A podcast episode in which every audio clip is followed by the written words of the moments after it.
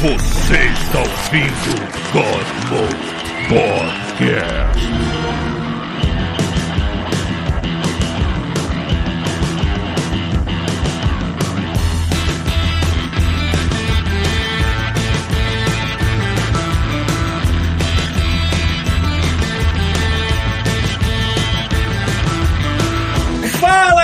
Está começando mais um God Mode, mais um com assunto livre. Eu sei que semana passada não teve, porque mil merdas aconteceram. Pita ainda está sem internet, porque Brasil, né? Isso acontece. É, mas tudo bem, hoje a gente tem gente para falar, a gente tem assunto para falar, a gente tem um assunto muito legal para falar, com uma pessoa muito legal para falar, né? Então vamos começar pelo convidado. Diga oi, senhor Douglas Azevedo. Olá. Olá, Douglas está aqui, tá aqui em Vancouver ainda, né? Tu se mudou para cidade não, foi? Sim, sim, eu tô morando em Vancouver ainda. É, pra quem não sabe, o Douglas foi o primeiro de nós a se pirulitar do Brasil, né? Falou assim, foda-se, veio pra cá. O primeiro foi o Reginaldo Faria no final daquela novela, lembra? Não, o, o- Foi verdade. Não, o primeiro foi o cara do Tchan, o, o jacaré, não foi? O jacaré, o jacaré veio pra cá há muito mais tempo que a gente. É mesmo? Ele veio pra Vancouver? Vem, ele, ele tá aqui, ele trabalha como. Ele tava trabalhando com figuração, alguma coisa ligada a Pra mim é de- policial, pra mim ele é policial. É, tanto que ele já apareceu até vestido de policial. As pessoas falaram que ele tinha virado policial em Vancouver. Não, cara. Ele Pra tá fazendo ele é figuração pra um filme.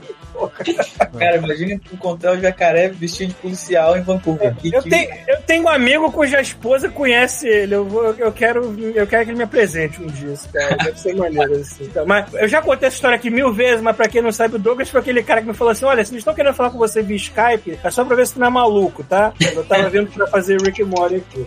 Né? Bom, presente está o Bruno Brito. Alô, e agora eu tô viciado em cheirar super cola. Super De tanto ficar montando miniatura. Ah, miniatura, eu também. Hum, é, isso mesmo. Bom, o Breno também tá o Vivaco. Oi, pessoal, eu estou no lugar do Pito, inclusive eu literalmente estou em Brasília, então tá, tá suave. Todo mundo aqui tá tapando o buraco do Pito, por enquanto. Bom, presente vai estar o Rafael. E eu ainda não desmontei minha árvore de Natal. Mantendo isso aqui vivo tá o Thiago. E eu não montei árvore de Natal há três anos. Eu também não, cara. É, eu, ti, eu tinha aquela árvore de Natal ah, que eu montei há muito tempo e botei a foto do Red lá em cima e eu posto sempre a mesma foto. Né? Pronto. Bom, a gente, vai, a gente vai pular para disclaimer agora, mas só para avisar que o primeiro assunto da noite, que é o mais importante, é o jogo Hi-Fi Rush. Para quem não sabe, o Douglas aqui foi o diretor das cutscenes animadas em 2D. Que é difícil dizer se é 2D, 3D, mas quando tu vê, nossa, Ah, valeu. é, cara, ficou muito foda, trabalha. Eu, quando vi as imagens, falei assim, porra, trabalho foda. Aí quando o Chuvite me falou, esse não foi o jogo que o Douglas fez assim, ah, é? Agora eu sei. Maneiro, maneiro. Pô, que Amanda, é, cara, porra, eu, eu- eu ainda tô no começo. É porque eu também dividi minha atenção com a merda do Dead Space que saiu também. Hum. Ó, an- an- antes de tudo, hein? Estamos quase chegando no Hype Train. Então, quem tá pra renovar a assinatura do God Mode, agora é a hora. Então corre lá. O Bigode Ó, tá mais uma- por dentro que a gente. Muito coisa. mais por dentro que a gente. MacGyver sensual aqui, ó, se reescreveu. Adoro 16 meses. Cara, eu não sabia que. Não, olha só, a gente tá 19 meses, porque o Arthur, que é mais, ra- é mais engraçado que o outro, porque esse aqui é o Hilário, ele tá 19 meses. E aí, só pra me desmentir, o Fábio Varela tá 23 meses. Lembra, né? Manda os disclaimers aí pra gente não perder muito tempo. É, então, então rapidamente disclaimers da semana, porque a gente não teve podcast semana passada, porque o Peter ficou sem internet e a gente não conseguiu Não é como se o pessoas. mundo parou de dar merda, ter notícia. É, nada mudou, mas não teve. Então, assim, se você achou que tem algum problema no seu feed, ou a mãe do, do ouvinte lá ficou preocupada, tá tudo certo com o Paulo, que as pessoas só perguntam do Paulo. Se o Paulo tá bem? Aconteceu alguma coisa com o Paulo? O resto de nós que se foda. Mas ele tá bem, tá tudo funcionando, certo? Então a gente só pulou uma semana aí por problemas técnicos, mas voltamos aí normalmente ao programação, ao programação normal. Então, como sempre, né, vamos ler o que as pessoas compraram no nosso maravilhoso link do, da Amazon. É, que, É foi- bem melhor, uma das melhores partes. que é ler o que as pessoas compraram. Então, assim, só pra lembrar, a gente tem um link da Amazon que tá embaixo na live e tem lá no, no blog do Godmode. Você clica lá, cai no PlayStation 5, vai até o produto que você quer comprar, navega até ele, clica lá, compra, não faz diferença pra você. Pra gente cai um pisculé. E nesta semana tivemos, alguém comprou três detergentes líquidos cristal 100 ml da Limpol. Muito obrigado. Por um momento que achei, tá será que fui eu? Porque eu também comprei três da TV. Não, mas aí é só Pô, funciona mas no Brasil. no Canadá. É, se você estiver na Irlanda, no Canadá ou qualquer outro país que não seja o Brasil, não funciona o link. É só Não dentro adianta, do Brasil, não adianta. É. Ah, Hype Train, macacaraba. Ih, rapaz, Eita. é o Viváqua mesmo que botou, fez o Hype Train. Boa. Apareceu pra eu Estou renovar de e falou, volta. renove dois meses seguidos. Eu falei, tá bom, então vambora. Estou de volta. Porra, Obrigado. É, alguém comprou cappuccino em pó de avelã, pacote com quilo, beleza. Porra, gostoso isso, hein? Muito bom. Alguém comprou maca peruana premium. Maca peruana? Ma o quê? É maçã peruana, não é Não, não? não tem cedilha. Há uma diferença. Há Tá uma aqui, ó. diferença do tempo que você peruana. fica no hospital, né? A maca peruana. Ó, eu vou ler. Chega uma ambulância no Peru, vamos os caras saem carregando uma É, rede. toda, vai. toda a maca no é- Peru é é- peruana, né? Não é suplemento do, do, do, do marombeiro comunista, não. É, é exatamente isso. Ó, eu vou, eu vou ler exatamente como tá. Maca peruana premium 1000 gramas 60 comprimidos Lauto Nutrition Clinical Sears, marca Lauto 86 avaliações de clientes e que está escrito no título. Beleza. Mas, mas parece sobrenome do Didi, velho. Parece, né? Mas tá aí. descrição Não é maçã. É tipo descrição de filme pornô no Ah, e, ó, Pornhub, ó, né, e tem um desenho bem grande de um coelho escrito cruelty free. Então, Que bom, né? nenhum coelho foi maltratado pra fazer esse complemento. Nenhum coelho passou pela maca peruana. Então, alguém comprou. Caraca, outro nome gigante. How Books, Movies and Music Inspired the Creator of Death Stranding and Metal Gear Solid. Um livro em específico, hein? É. Muito Beleza. específica, né? Muito específico. Alguém comprou 300 gramas de creatina. A gente já falou desse, creatina já falou. É, alguém comprou areia de modelar, meio quilo, com 12 forminhas em duas cores diferentes. É, alguém comprou um kit de 10 cuecas boxer, microfibra, sortida, tamanho G. Alguém comprou um show de bola, magazine, super pôster, Palmeiras campeão. Caralho. Que maravilhoso, cara, que nome maravilhoso. Cara, esse link do Godmode é muito bom, a melhor parte. É, alguém comprou um kit com três adaptadores de escrita duplo de silicone. Adaptadores de silicone para escrita. Ah, é pra segurar o lápis com a. Com, com Às vezes é pra galera que desenha no iPad também. É, não, mas é lápis normal. É, pode ser, mas aqui tá um lápis normal. Pode botar lá na do iPad também, não tem problema. Ah, mais o que? E alguém comprou. Esse aqui já foi. Acabou. Essa semana foi só isso. Tem aqui o papel higiênico, mas acho que já foi da semana passada, não foi? O VIP? Foi, Não sei, né? talvez. Alguém comprou papel higiênico. VIP. Isso é muito bom, papel VIP. Hum. Ah, além disso, eu já verifiquei aqui, o seu Hélio continua vivo, ele tá bem. Bem, seu Hélio. Seu Hélio aqui, ó, a gente tem uma contagem aqui de Eu sou ouvintes. 20 do céu. né? É, porque o que acontece? A gente agora tem métricas, né? Então diz aqui, ó, a gente tem 3% de ouvintes que tinham até 22 anos, 18% de 23 a 27, 37% é de 28 a 34, 39% é de 35 a 45, 2% de 45 a 60 e um ouvinte com mais 60, que é o seu Hélio, entendeu? Então enquanto tiver aqui esse um ouvinte, seu Hélio tá, tá garantido ainda. Seu Hélio, eu espero que seu Hélio não tenha vestido camisa do Brasil em nenhum momento durante o começo desse ano. Se ele tá ouvindo o God Mode, Espero muito que o seu Hélio não seja esse tipo de boomer. O- o- e a minha pergunta principal é: será que o seu Hélio ele fala assim? não sei, fala com a voz. do Hélio. Ah, não sei. Realmente não sei. Ai, ai, foi idiota, mas eu não me arrependo. É, Assim, o seu Hélio, a gente deu esse nome, tá? A gente não sabe qual é o nome do A gente não sabe o nome da pessoa. A gente, A gente arrumou seu um nome de velho e chamou de seu É, Hélio. eu chamei esse Hélio porque a barrinha dele sobe e desce, sobe e desce. Aí eu pensei que era Ah, um tá. balão de hélio que. Sabe aquele balão de hélio meia boca que já tá assim, uh, sabe? Que sobe com vento e desce com a gravidade? É tipo isso aí. Bom. É, eu acho que é isso, né, gente? É. É isso. não Então vamos, embora pra, pra esse, esse papo de, de maluco que a gente sempre faz. É, a gente tava aqui conversando antes do, do podcast pro ar, porque eu tava vendo lá a, conf- a conferência de. a live pra desenvolvedores né, da Microsoft. Uhum. E de repente me sai esse joguinho que, pô, eu achei assim, pô, maneiro. Shinji Mikami, o cara do, do Resident Evil, né? E agora aquele estúdio lá que fez o, o Evil Within. Evil Agora Within não, né, já 2. faz tempo. Então, mas eles É. começaram esse jogo aí quando. Depois que terminaram o Evil Within, só não falaram pra ninguém, sabe? É, não, e de repente me veio um jogo completamente diferente de tudo que eles tinham feito antes, assim, como, né, um jogo alegre pra começar, né? Good e é. Shadow Drop, tipo, vai sair agora! Pronto, pá! Saiu! Saiu. Não, foi muito rápido, né? A gente sempre fala aqui no Godmode que a gente adora Shadow Drop, assim, só que faz tempo que a gente não, não testemunha um, né? É, e, quando esse, e quando saiu, a gente foi, eu fui no WhatsApp falar, que sei o quê, e, e o Chubis falou: Esse não é aquele jogo que o nosso amigo Douglas dirigiu? Eu falei, hã? E não deu outra, né, cara? Foi exatamente isso. Eu vi lá o Douglas no Facebook dele fazendo altas propagandas. Saiu meu jogo, porra! É isso aí! E isso aqui é um podcast de games, hein? Imagina o nível de Ainda é um. conhecimento. A gente é super bem informado. Tanto que eu chamei o Douglas hoje. Eu tava tipo, será que ele vem? Vem, é, tava livre, que bom. Felizmente tá aqui. Mas o maneiro que o Douglas falou que o Shadow Drop foi surpresa até pra tu, né, Douglas? Foi, foi, porque eu cheguei. Eles falaram que iam avisar, né, a gente quando fosse lançar, mas eu acho que eles queriam fazer bem surpresa, assim, né? Então eles não avisaram nem, não falaram nada. Tanto que. Alguns dias antes do lançamento, eu tava falando com um dos animadores que trabalhou, que ele veio me perguntar: Ô, e aí, né? Você tem ideia de quando vai sair o jogo? E aí eu lembro que quando a gente começou a fazer o jogo, a fazer as cutscenes, né? Quando foi contactando os, os, os clientes e tal, eles, fa- eles falaram que, quando a gente entregou, eles falaram que o jogo ainda tava muito no desenvolvimento ainda, então ia demorar pra, pra estrear. Mas a gente tava na cabeça que ia estrear, sei lá, daqui três meses, né? Porque tem uns deadlines bem curtos, né? E aí eu falei, pô, os caras estão acelerando a gente, então deve tá pra entregar já, então por isso que a gente falou, vamos correr. Aí entregamos tudo, aí ele falou, não, então deve demorar ainda aí uns, alguns anos. Eu falei, assim, filho da "Ué? Como assim? Não tem que fazer tão rápido, né? É, mas é porque tem todo o lance de. Porque o jogo ele é todo baseado em, em- no, no ritmo, né? Então, mesmo nos cutscenes, a gente animou tudo com, com metronome, que é o, me- o metronome. Acho que é outro- outra palavra em português. Metrônomo, Ah. metrônomo em português. Metrônomo, né? É, é, met, met, metronome. Aí ele ia de. Tinha aqueles toques, né? Da batida da música. E aí a gente ia animando com aquela batida. Algumas. Algumas sequências já tinham a música, eles já tinham fechado com, com ah, ah, os ah, as bandas né, que iam, iam tocar, e outras eles iam produzir, mas baseado já na- no, metrônomo, que- no metrônomo que eles tinham desenvolvido.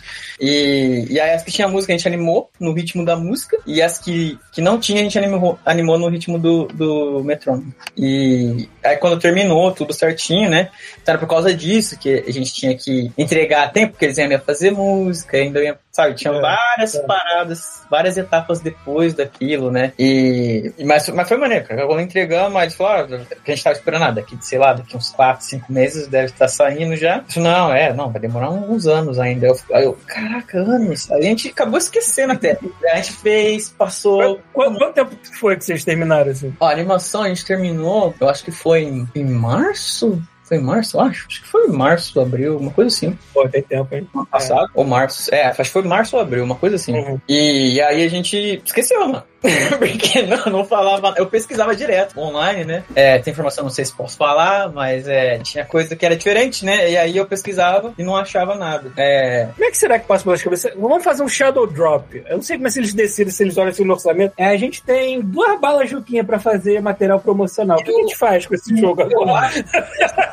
Mas a, a vantagem é que, é, entre muitas aspas, o, o Xbox Game Pass ele virou uma rede social própria, né? Tipo É. assim, você no, recebe a notificação no aplicativo, no, no dispositivo. Se você tiver o PC, se você tiver o, se você tiver assinatura no Xbox e tiver o Xbox Bar instalado no seu PC e tipo, e se você tiver qualquer rede social e você segue no dia do Game, cara, no dia dos anúncios do Game Pass, sempre tá Xbox nos trends. Sempre. Sempre tá lá Game Pass e Xbox. Sempre nos dias de anúncio e lançamento. E o Hi-Fi Rush foi isso. Foi tipo, quem, quem acompanha as redes sociais vê. Foi primeiro, foi tipo assim, Game Pass, depois Xbox, depois o Hi-Fi Rush começou a subir. É, isso eu- foi muito legal. Assim, eu não, não entendo muito de jogo, até porque eu nem, nem tenho videogame, cara. Eu peguei a parada e agora eu quero sair, depois dessa chamada, na real, eu quero ir lá no Best Buy comprar um controle pra poder jogar o jogo, que eu achei muito massa as paradas do quando saiu o jogo, né? Eu joguei. Eu achei, eu achei muito que tu falou o lance do, obviamente, o jogo inteiro de ritmo, então tu teve que animar em ritmo, mas no próprio jogo, quando o personagem tá parado, ele tá batendo pezinho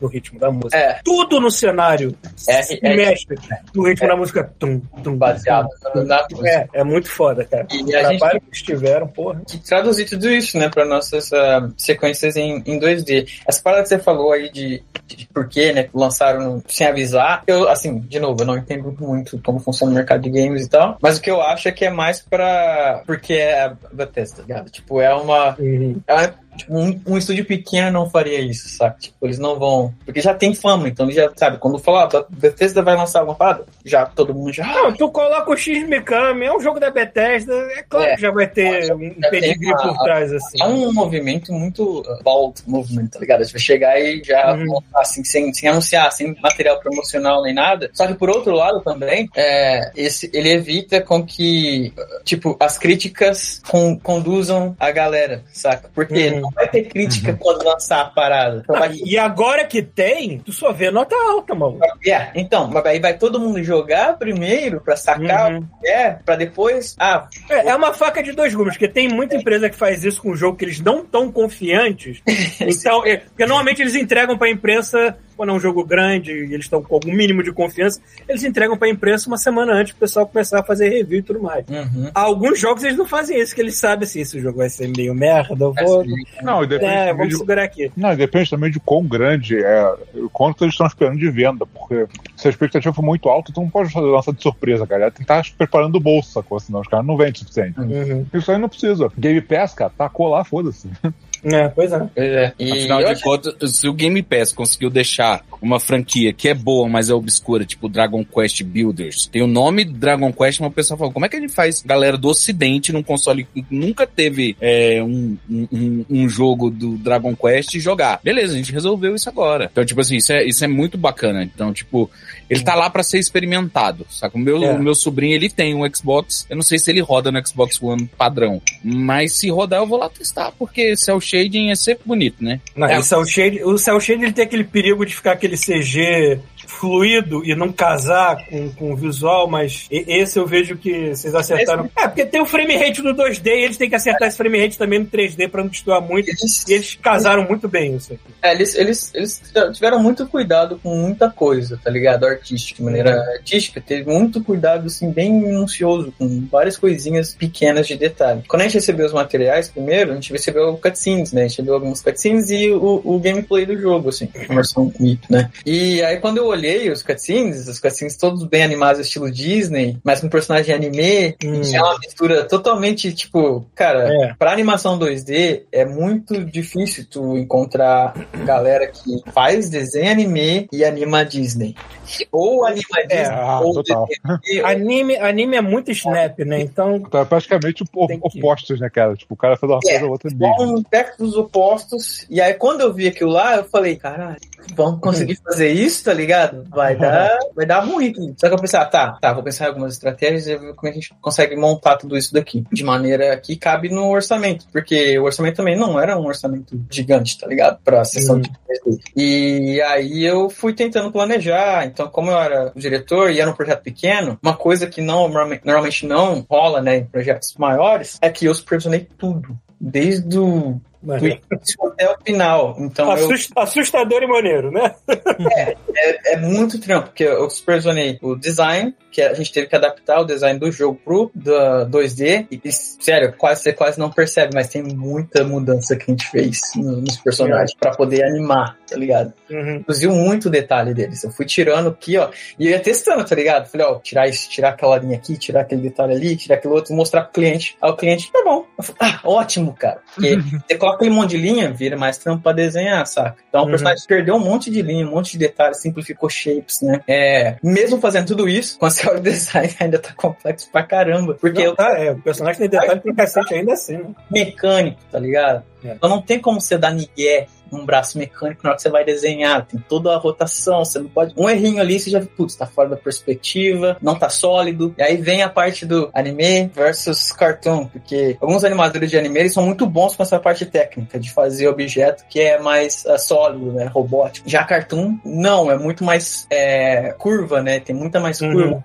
tem, tem muito mais nuance de, de, de nuance gráfico, né? Pra ter uh, um flow na linha. E aí tinha que conciliar os dois. Aí tinha que falar, putz, aí, cara, foi, nossa, foi muito redline, Ó, foi mas a- muito, foi Mas muito. uma, parada que eu achei muito maneira, cara, foi quando. porque, assim, eu, só, eu só vi a abertura do jogo. Mas uma parada que eu achei muito maneira foi da hora que a primeira vez que passa do 3D, porque começa com 3D, né? A batidinha?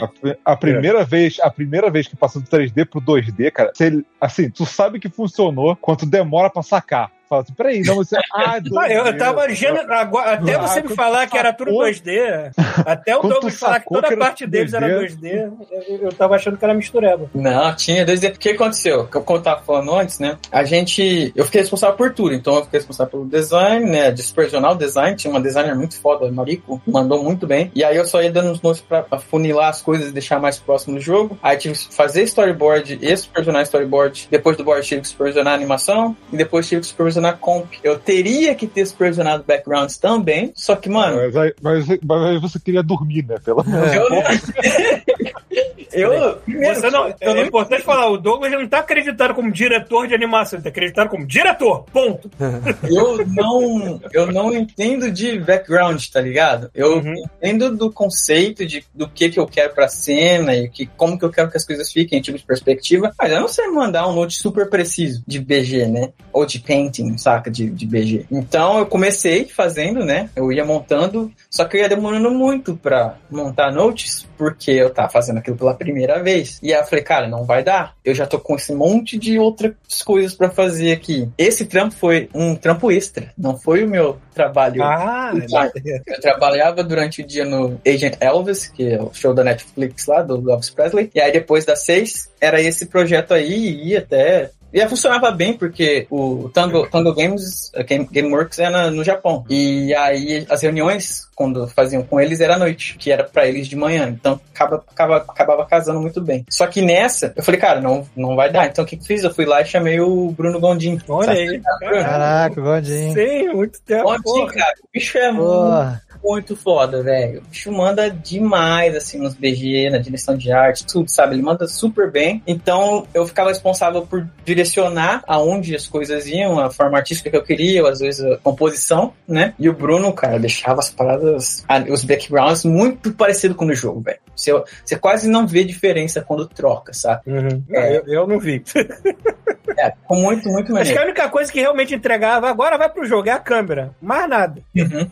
É. E, E não é aí- nem porque a câmera é 3D, né? É porque é, quem joga videogame já sabe, É. já sabe que é aquele momento, né? Isso Uhum. funciona também pra animação 3D, pra cutscene é, dentro da engine do jogo. Então, tipo assim, quando acontece do, do jogo voltar pra aquele momento ali, que é a velha girada de câmera indo pra trás do personagem, todo mundo que normalmente é gamer já bate o olho e fala, ah, eu sei de qual é. Maneiro. Aí, quando a gente tava fazendo, né, é, como eu fiquei responsável por todas, todas as paradas, aí eu deixei o Bruno supervisionando os backgrounds ali, e aí eu tomava conta, dirigia o restante, né, e aí eu fui decidindo, ó, eu quero que a linha do personagem tenha essa espessura na parte externa e na parte interna. Se olhar no- nas cutscenes 2D, você vai ver que tem uma, uma linha mais grossa na parte fora do personagem e uma linha mais fina na parte interna. Por quê? Porque no jogo, o jogo tem uma linha que ela tem um tapering muito foda, que é tipo, começa fino, vai grosso, Uhum, vai é. de novo. Simular aquele traço. Pra simular aquilo no tradicional, velho, cara, ia dar um trampo ferrado pra conseguir pegar aquilo em todas as cenas e não flicar e ficar bonitão. Aí o que eu fiz? Eu peguei um, desenvolvi uma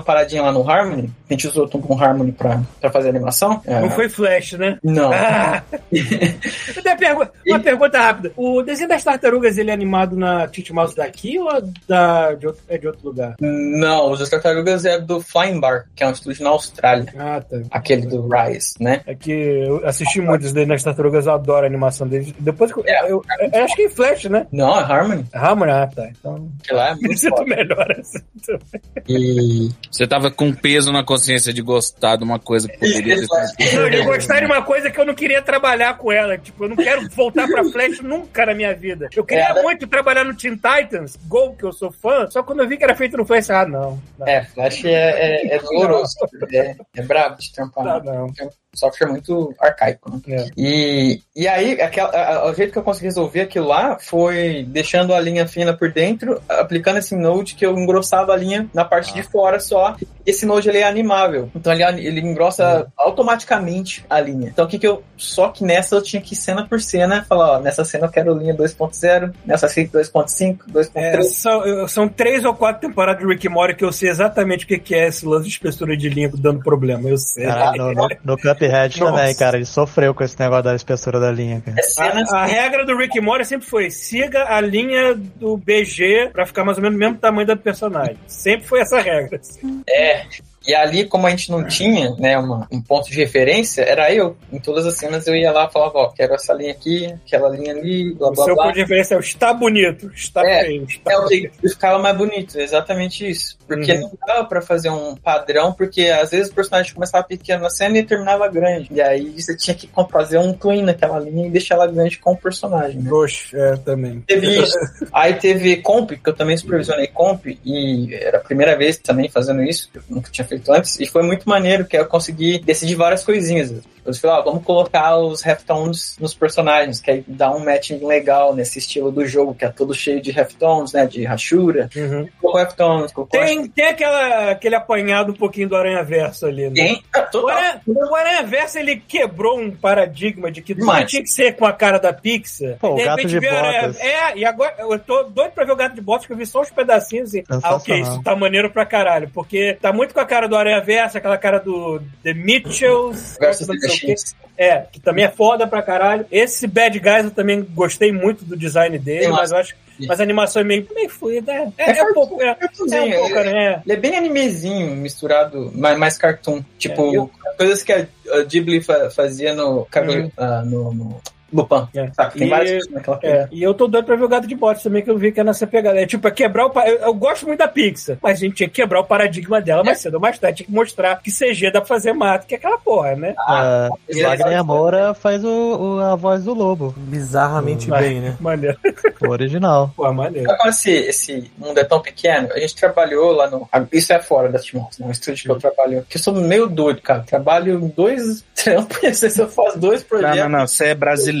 Calma. Fica, fica suave. É uma É esquina, né? Meu doido. Aí, nesse outro estúdio que eu trabalho, né? É o Caos Empório, eu sou meio que parceiro né, deles. E aí, nele a gente trabalhou numa parada, num episódio da série de YouTube chamado Hell of a Boss. Eu vi. E no Hell of a Boss, a gente fez um episódio, acho que seis. É, foi o seis. Umas, umas cenas de luta lá e tal. A gente sempre pega coisa de porradinha, né? A gente fala, pô, fazer porradinha é massa. Vamos sair batendo. Simões também tava lá, né, no 3D, né? Simão estava, ele ajudou pra caralho com o 3D do- dos, do- dos backgrounds, né? Uhum. E aí, no, no, no Hell of a Boss tem um personagem que chama Luna, que é a menina lobo lá, furry. E aí ela é dublada pela mesma atriz que dubla o 808 no, no High Five Rush, que é o, o gatinho, tá ligado? O gatinho, assim, né? 808 não é, é a Peppermint, né? Que é a dona do gatinho. É, e aí eu falei, a gente tava animando o jogo, eu falei, cara, eu conheço essa voz de algum. E aí ficou, ficou. Aí depois que eu fui ver, era a voz da, da dubladora que dubla no, no Hell of a Boss. Então esse mundo é muito pequeno, cara, de animação. Lá que tu vai ver, sempre tem um pouco com alguém que trabalhou com outra coisa. coisa. É a história que o pessoal fala, né? É, a gente não. A galera que trabalha nesses meios, a gente eu, é, normalmente não abandona a competência, né? Tipo, é o mercado que muita gente foi passado pra trás, muita merda aconteceu, e depois de uma pandemia ninguém tá afim de, de fazer uma aposta, não, né? Então, Principalmente que a gente brasileiro, né? Gente cresceu no mercado de animação diminuto se comparar ao daqui. É, Então todo mundo, além de se conhecer, todo mundo se unia.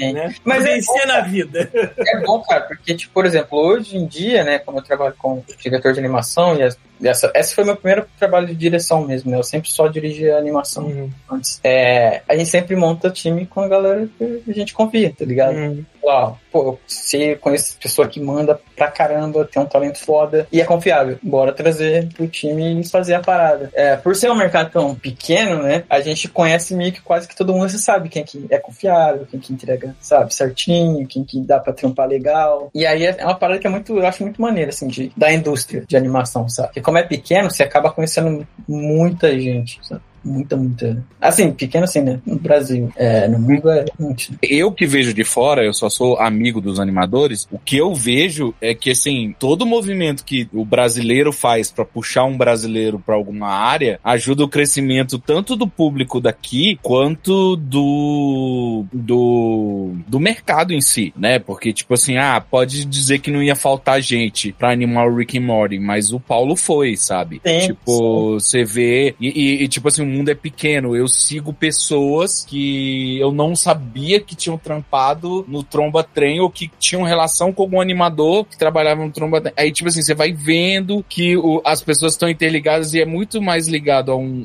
A, a, a, a não só isso, né? É o que você falou, você, você, não, você convida quem você confia por causa do bom trabalho, né? Não é que nem. Não é só porque é amigo, tá ligado? É, É. não, não é, não é churrasco, né? Uhum. No Brasil. Não, chamei o fulano porque ele me deu carona uma vez. Aí é assim, não, não, é tipo, se eu conheço o trampo do cara. Uhum. É, foi- e, e eu acho muito massa isso, cara. Com- a gente, assim, eu trabalho com animação, não, assim, não, é bastante tempo, mas não é. Tem gente que trabalha, sei lá, 30 anos com animação. O trabalho tem 9 anos. Chico provavelmente é mais que isso. É, o Robinho, cara, o Robinho é tipo, o bicho tem, sei lá, uns 25 anos de animação, alguma coisa assim, 20 anos. Nível. É, e o bicho é muito foda, né? É, manda muito bem. E, e aí isso é massa, porque você conhece essa, galera toda, e você sabe quem você confia, e você traz os projetos. Porque assim, cara, como um diretor, um diretor de animação, qualquer coisa, se você trouxer uma pessoa que, que vai dar trampo, que não trampa bem, vai estar me prejudicando, tá ligado? Porque eu que vou ter que lidar, ter que, sabe, fazer as paradas. Mas Uhum. conhecer o mundo já fica muito mais, mais fácil, né? E, e, e é prazeroso também. Pô, é muito foda se trabalhar com quem tu conhece, quem tem um, um relacionamento bom, saca? Porque as pessoas, elas vão realmente se dedicar pra parada, saca? Elas vão, poxa, dar o melhor delas no talento, obviamente no tempo que a gente tem, né? Porque é, tudo tem prazo, né? É, deadlines e tudo mais. Mas é, é, um, é um trabalho que você vê o, o amor e a dedicação que as pessoas têm pela arte, né? Pelo, pelo trampo. Vocês conseguiram fazer isso em estúdio ou- ou todo mundo trabalhando de casa? Não, foi tudo de casa. Por... Deixa eu, deixa eu tentar lembrar, porque a gente na época, cara, quando começou, acho que já começou na. É, começou na pandemia. Foi, É, é, foi- tinha começado na. É porque a nossa graça como animadores brasileiros, isso foi uma coisa que a gente sentiu falta. Muita gente sentiu falta quando veio aqui pra Vancouver, porque as pessoas são quietas. Porque a, nossa, a gente era. Nossa, cara. A gente se reunia no estúdio, era todo mundo Era falando vocês Era uma trabalhavam com a turma do Mas fundão, né? saía, funcionava, de alguma maneira aquilo funcionava, mas a gente, nossa, como a gente era bagunça. Sim. É, isso, isso foi uma diferença bem grande, cara. Eu lembro que quando eu cheguei, né? É, todo mundo era super quieto. Na real, mais ou menos. Porque quando eu cheguei, a Titmouse era muito. Titmouse é o estúdio que eu trabalho, né? Ele era muito. é, era bem underground, tá ligado? Era É. tipo. Dava. Porque a Titmouse, ele. Eu sempre achei a Titmouse um dos melhores estúdios daqui. E eles sempre foram os mais experimentais. Porque todo mundo aqui fazia o beabá de animação. Fazem- seja, seja animação adulta ou animação mais infantil, era o beabá. Mas a Titmouse sempre tentava uns estilos mais loucos, assim. E tudo também mais, às vezes, animação bem tradicional. E, cara, sempre saiu um resultado foda pra mim. E eles ah, eram muitos. Muito maneiros, assim, cara. Porque dava, sei lá, 5 horas tinha, tinha guerrinha de Nerf Gun, tá ligado? É. 5, 5, 4 e pouco, 5 da tarde. É, a gente fazia muito, tipo, é, beber as, as, as- nas sextas-feiras, saca? A Uhum. galera bebia lá no estúdio, tem um, tinha um tap, né, de, de, de cerveja lá. Ah, eu não bebo, mas a galera que bebe já curtia pra caramba. É, e aí a gente ficava até de madrugada, velho, no estúdio, conversando, sabe? Ou, ou saía junto com a galera. É, eu, eu sinto um pouco de falta disso. Tudo bem, eu sou a pessoa mais preguiçosa do mundo, tô adorando trabalhar de casa, mas que eu sinto falta disso, eu sinto. E hoje em dia eu nem tenho essa opção, porque o estúdio que eu tô trabalhando é a Copérnicos, que fica do outro lado do país. Então nem tem pra onde ir. É, aí, é, a trampa à distância é, é assim, né? E, Só que assim, a- a- o lance de, da pandemia também abriu muito as portas para outros tipos de produções, né? Que é tipo, sei lá, esse aí mesmo. Esse, esse projeto eu usei animadores que estão, mano, pelo mundo, velho. Tipo, tem gente que tava lá na, na Indonésia, tinha animador que tava na França, tinha animador que tava no Brasil, tinha, sabe? Cada um tava num, num canto, assim. Artista de O BG. horário deve ter sido, ó.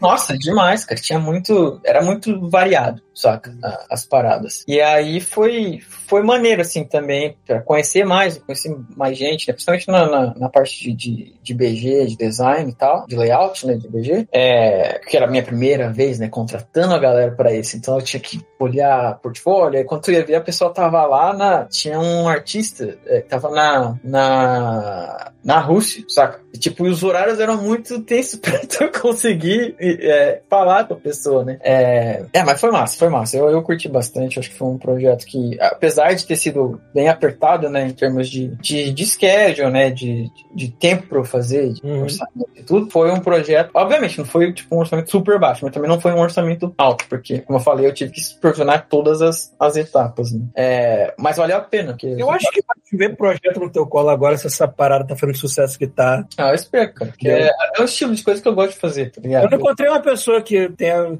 Tipo, eu, eu não mencionei. Eu sempre falo depois que eu vejo o post que eu conheço você, só pra jogar na cara.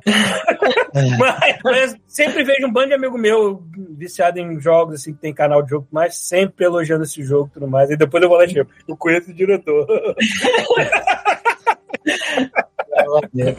Ah, eu, eu fico feliz assim que a galera tem curtido, porque foi, foi um trampo de muita dedicação. E eu falar que foi um dos que eu mais aproveitei, tá ligado? Até hoje. Sim, porque era muito na minha área, velho. Era muito tipo, ó, eu gosto de anime, eu gosto de cartoon, vamos misturar os dois e vamos fazer essa parada ficar, ficar massa. É. Então, as, dificuldades que a gente teve, né? Por exemplo, eu peguei alguns animadores que eram muito bons em anime e outros que eram em cartoon, era fazer eles acostumarem a fazer essa Aham. mescla. Que às vezes o animador era muito bom com ação, mas aí chegava, às vezes, a cena de ação tinha um, uma- um tipo de acomodação mais cartoon, uma coisa assim, aí você tinha que pegar e passar aquela cena, dar uma, poli- uma polida Uhum. até ela chegar naquele, naquele lance. Tem uma sequência que eu gosto pra caramba, uma das minhas favoritas. Eu não sei se você chegou nessa parte no jogo, também não quero dar spoiler, que é uma hora que o Chai leva um soco na cara. Não sei se chegaram a ver essa sequência. Eu ainda tô um pouco no início, assim, então não sei. Isso, Acho que eu acho que eu vi no Facebook. A, Chegou a uma, ver? achei que Cara, eu vi. aquela sequência foi muito maneira de fazer, porque a gente misturou várias coisas. É, tipo, misturou o estilo do Spider-Verse pra fazer na comp, misturou animação em, em anime e, e a pegada mais cartoon e, e foi muito, mas muito sincado com a com o, o metrônomo. Que a gente, pra aquela não tinha música ainda, então a gente fez no metrônomo. Então tudo que vai acontecendo durante a sequência é muito na batida. Ele bate Uhum. em cada muro, que ele vai quebrando vários, várias paredes, assim. E em cada parede que ele bate, eu quis que ele ficasse mais e mais rascunhado, tá ligado? Na, na, na- na ação. Ele bateu numa parede, ele tá mais ele tá rascunhado. Bateu na outra, mais rascunhado. Na terceira, ele já tá todo só smear, tá ligado? Ele foi, ele foi perdendo as camadas de, de Isso. finalização. Ele tão forte que ele foi perdendo tudo a, definição. É que nem aquele episódio do Gumball que vai acabando o orçamento e no final tá só um storyboard feito em, em guardanapo, assim. E aí depois ele volta, né, ao modo normal, cai, e na caída a gente tinha o metrônomo, e aí as pernas dele vão caindo de acordo com o time do metrônomo, tá ligado? Ele vai balançando as pernas assim, até ele cair, ah, ah, que é a última parte da cena. Então, é, o- é aquele tipo de projeto que você fala, cara, isso aqui é muito divertido de fazer, velho. tipo, é a parada que eu, eu não vi a hora de terminar meu tempo no outro projeto e, pô, vou voltar a fazer aquela parada ali. Então foi, foi, foi bem da hora, assim. Eu me arrependi É. um pouco. Ele com o dedo no modem, na reunião, no final do expediente do trabalho dele. Assim, então, pessoal, então, eu... tu- Eu tô aqui na internet. Eu queria muito que o Sunset Overdrive 2, se algum dia existir, fosse nesse estilo, cara. Ficou muito foda mesmo. E foi muito a pegar, quando eu vi, né, as, as paradas do jogo, eles mandaram, eu falei, cara, é muito no, no Sunset, no É estilo. verdade, é. é. Só que o Sunset ainda, ainda tem um 3D que tenta ter uma textura mais realista, assim. Não Uhum. despirocou pra esse tão cartoon assim. É, Podia. Tinha coisa que eu queria ter adicionado, mas não deu por conta do tempo, tá ligado? Quando a entrega. Tipo, no jogo tem muito dessas essas ah, onomatopeias, tem, sabe, os textos que vêm com os impactos. A gente não colocou, não conseguiu colocar aquilo no- nas partes 2D por conta do, do tempo. né? Não deu. A gente. Sabe, adivinha quanto tempo que a gente fez a composição de, tipo, 90% das cenas? Em quanto tempo a gente fez a comp? Um mês. Uma semana. Ei, Cacete. Qualquer, qualquer trabalho grande que você me dá uma semana, minha mãe teve Não. duas de trabalho de parto pra mim. Comp. assim, ah, tivemos problemas, como todo, todo projeto tem, né? Hum. É, na hora do cleanup e tal. E aí atrasou. Atrasou, e aí eu falei, cara, nossa, já tá acabando o prazo, a gente tem que entregar essa parada. E aí, quando os, os, os estúdios, né, que estavam fazendo, iam conseguindo entregar o cleanup, tipo, onde tinha todo o material realmente pra fazer, faltava uma semana pro prazo acabar. Que é, ó, a gente tem, isso aqui é tudo que dá pra, pra gente fazer nessa semana. Aí a gente já tinha feito a comp em sei lá, em uns, umas duas cutscenes curtas, que era bem pouquinho, mas o, o bulk, né, a parte maior da parada, ficou tudo pra aquela semana. Foi nessa semana que E eu, ninguém dormiu.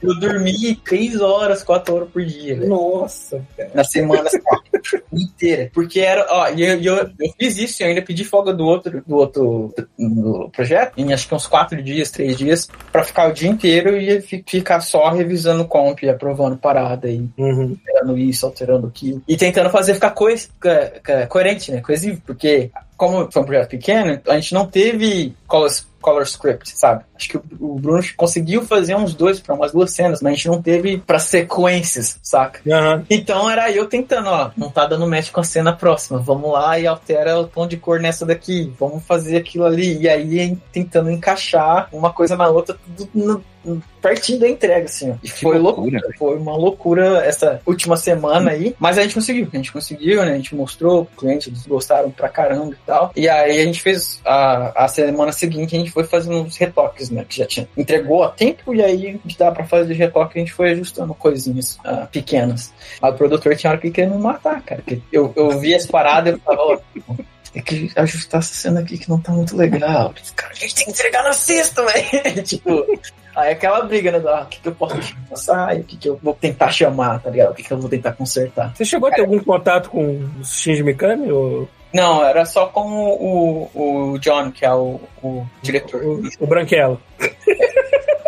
A gente fina pra caramba. o Shinji Mikami e o Branquelo. Ah, o Branquelo é o diretor Ele geral. é super gente fina, porque foi muito tranquilo de trampar. Uhum. o cliente mais tranquilo que eu já tive de, de trampar é, para projeto, saca? Você tem noção, eu, eu fiz o storyboard inteiro da, do crédito dos, dos finais do jogo, do, da, Hum. Umas ceninhas ali. Na primeira entrega do board, a gente teve 70% aprovado do board. E isso, cara, é muito, muito raro. É. É muito, em qualquer projeto que tu faz, é muito difícil tu chegar com um board já 70% aprovado de primeira, sabe? Que você mostra assim. Então, e eles não ficavam mudando de ideia também, que era ótimo, saca? Não tinha essa de aprovou, semana que vem. Ah, então, pensando bem, eu acho que o personagem aqui podia Isso era, isso era até um perigo, né? Porque você É tá trabalhando com a que galera que tá acostumada com jogo e não animação, né? Às vezes o pessoal um pisa no carro do outro sem É. saber que tá pisando, assim, quando vem de indústrias que, por mais não- próximas que sejam, é diferente alguma coisa. E foi ótimo. Aí a gente foi, né? Fez as alterações que precisava ali. Então foi. E o lance do design, saca? Tem cliente que ia ficar. Não, o personagem tem que estar igualzinho do jogo. Fala, pô, mas o projeto.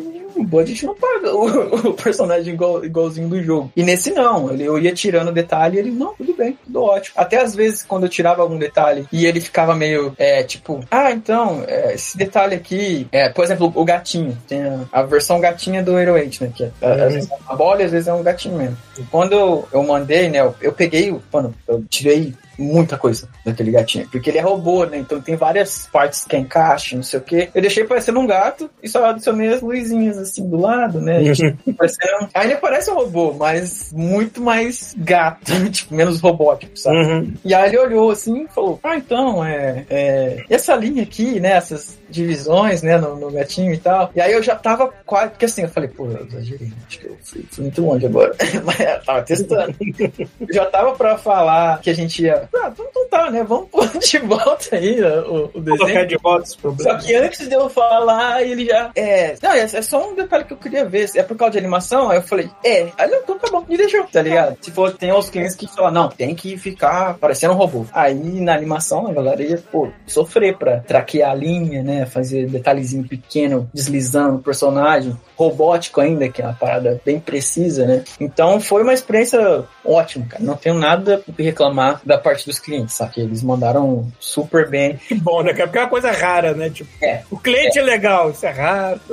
É muito raro. E tinha muita informação também, tá ligado? Tinha muito material que eles forneceram pra gente. É, nas primeiras versões, né, nos primeiros cutscenes que eles mandaram, a animação já tava muito boa, já tava muito rica. Então já dava todas as informações que eu precisava. Sabe? Falar, ah, tá. Então é essa pegada de animação que você- vocês estão indo, né? Uma pegada mais cheia de curva de, de nuance, né? Mais Disney e tal. E, e foi, é, foi, foi, foi uma experiência maneira. Eu, eu curti muito e espero que faça sucesso o suficiente pra eles fazerem um segundo. E se fizerem um segundo, espero que chamem de novo, né? Porque assim. Ou então, pelo menos, fazer alguma coisa que seja também nesse estilo, que, que use o mesmo tipo de É. animação. tudo mais. Porque Não, não é só o visual que eu achei do caralho. Quando eu vi a- a- as introduções, as paradas, as cutscenes, eu vi assim, tá, cara, isso tá no act muito bom. Uhum. Isso não é aquela aquele coisa jogada que o pessoal fica só balançando os braços e falando, que nem, né? é um Isso tá no act muito foda. Coerente, tá ligado? Ele é um É. muito bem planejado. Não é uma parada tipo, ah, faz qualquer. Faz um mocap aí, saca? Tipo, não é uma parada Não. assim. E, A menos que você seja God of War, não. E isso foi maneiro, porque a gente tentou, pelo menos eu tentei, puxar pra um acting mais de, de, de, de feature film, né? Um acting mais rico, né? Mais intervalado e tal. E tem umas referências de, do, de uns animes aí bem irados também. Bem altas, mano. Tipo, você tava falando do Spider-Verse e tal. Quando chegou na comp, cara, meu primeiro comentário foi, ó, Spider-Verse. Spider-Verse shit. Spider-Verse, essa é a vibe que a gente pôde ir pra essa pegada. Aí foi a gente. Spider-Verse this shit, man. É, um botão já aqui, Spider-Verse do shit. E o Jojo? Todo programa de 3D que sair agora tinha que vir com o botão Spider-Verse. Assim, tá perto e já vai. Mas é, tipo, Spider-Verse mudou, né, cara, o, o, mercado, né, como que a animação é feita. E, e foi muito mara. E o Spider-Verse e o Arcane, né? Os dois mudaram muita, muita Sim. coisa. E os dois. E os, Grande os dois ator. são bem diferentes até, né? É, não, são totalmente diferentes. É, às vezes a galera compara, né? Não, porque o, o Arcane foi, tipo, a É, cópia. e é porque o pessoal vê que a te... É uma textura 2D, então é tudo igual. Não. É igual, é, é, igual aquela, é igual aquela avó que olha, do, olha, sei lá, uma, uma animação da Pixar e fala que é desenho, sabe? Tipo, ela vai ver desenho, sabe? Tipo, E não é, sabe por que não é? Porque o, o, Arcane ele começou a ser feito antes do Spider-Verse. E, e tanto que a galera do Fortiche, eu lembro até que eu vi um comentário que os bichos tinham ficado puto falou: Oh, esses caras lançou antes da gente e pegou a forma do, do estilo de misturar o efeito 2D, né, com animação Hum. 3D, porque eles, eles lançaram depois, né? Mas eles, eles, eles tinham começado o Arcane bem, bem antes. Mas a galera do League of Legends já tinha lançado uns, uns clipes musicais com umas animações bem diferentes do que seria o tradicional da Pixar, né? Bem legais assim também. Você sabe o que, que rolou no Arcane, né? Que eles começaram o Arcane e aí deu uns, uns BO lá de produção, né? Acho que a história não tava muito bem e tal. E pararam produção. Aí nessa, nessa pausa da produção, eles não queriam perder os artistas, tá ligado? E Uhum. aí eles criaram, acho que dois videoclipes, que é o Rise, acho que é, é Rise, eu acho que é o Faz sentido. Eu acho que é o Rise, é. de, Eu vi muito- de umas. Foi muito tempo. né? Como eu não sou fã de League of Legends, mas eu sou fã da arte do League of Legends. Quando eu vejo um clipe, quando eu vejo essas coisas assim, Não. porra, esses caras mandam Sim. bem pra caralho. Eu, eu, eu não tenho certeza, mas eu acho que o nome era Rise. Esse Rise é exatamente o estilo do Arcane. É igualzinho, cara. Tu olha a parada, aí você fala, caramba, que foda esse estilo. Eu lembro de ter visto o Rise na época. Eu falei, caralho, que estilo massa. Por que que não faz um filme né, nessa, nessa... Aí os caras lançam o Arcane, que é praticamente muito mais longo que um filme, né? Uhum. E eu falei, poxa, que, que massa, né, velho? E, e essas obras, elas meio que influenciaram muito, né? Vários outros filmes, vários outros, outros projetos, né? O próprio é, o Bad Guys lá tem muita pegada do, do Spider-Verse nele. Uhum. Tem muita até, pegada porque, de... até porque o lance também de que, tipo, quando, quando você tem alguém que tá controlando a grana e descobre que o cara fala assim, eu quero fazer esse tipo de projeto, o cara fala, não, tem que ser Pixar. Aí sai Uhum. um Spider-Verse, sai um Arcane, explode, porra, o cara Yeah. já, já fica de olho Não, foi- é- ah, é- eu é posso que- fazer nesse estilo que o cara, os caras vão aceitar, só que fez sucesso. Quando a pessoa do dinheiro, não é a pessoa exatamente dentro da indústria que tem nível de criatividade que a galera da indústria vai ter, ele precisa ter uma referência que fez sucesso. Se não tiver essa referência que fez sucesso, pois é. o cara vai querer. É, tem gente que só tem o entendeu? dinheiro pra botar, né? Tem, não tem Cara, conhecimento nenhum. Uma boa parte do- das produções é de galera que não entende de arte ou de, de animação, saca? A galera do dinheiro, saca? Eu, É, eu, por que exemplo, se eu fosse investidor e fosse investir em música, eu nunca investi numa música experimental porque eu não entendo porra nenhuma de música. É, Eu e, queria a- que fosse uma coisa consagrada, entendeu? e aí é bem Sabe? isso, eles veem fórmulas, né? Que falar, ah, Exatamente, é forma. que, sucesso. Não, agora a gente vai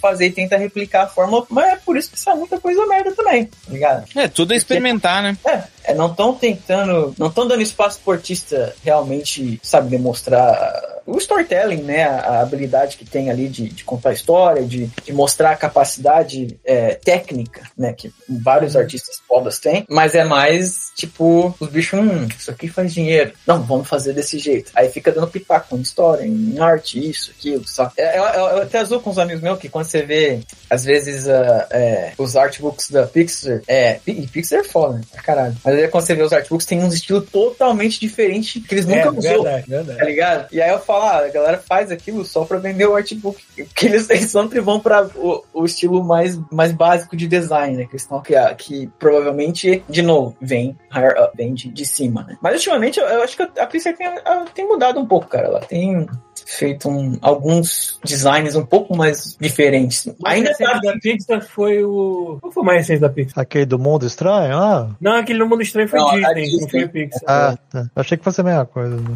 Aquele do Mundo Estranho é bem bonito, bem animado, olha assim. Ah, é, cara. Cara, o último da É, Pixar, o último ele foi não. O último da Pixar foi o, o Lightyear, não foi? Ah, É, foi Lightyear, Pode verdade. crer. Que é bem tradicional, não tinha muito como escapar disso. É. É, é, já vem de uma Mas eu gosto muito do Red, o Red, o Turning Red. Turning Red. Eu não vi ainda. Ele não, ele não sai muito do estilo Pixar, mas ele, ele arrisca aqui e ali, faz umas caretas Eu achei- diferentes, umas coisas diferentes ali que eu, Eu acho do Luca- caralho. não, acho que foi o Luca, não era? O Luca era o mais recente. Ah, não, acho que O o, Lucas Lightyear- veio antes do Turning Red, eu acho. Cara, É, o Red dizer, veio depois de Luca. dizer um negócio Ah. pra vocês. O meu filho e eu, a gente ficou colado na tela com, com Lightyear. Lightyear? É, Ah. cara, a gente curtiu demais, demais, demais, assim. Porque na minha do personagem. cabeça é mais uma ficção científica legal, Ah, sabe? hora. Eu assisti o Luca, achei muito massa e vi muito da inspiração que eles tiveram do Ghibli, tá ligado? É, o Lucas é muito Ghibli. né? É muito o, est- o estilo, né, do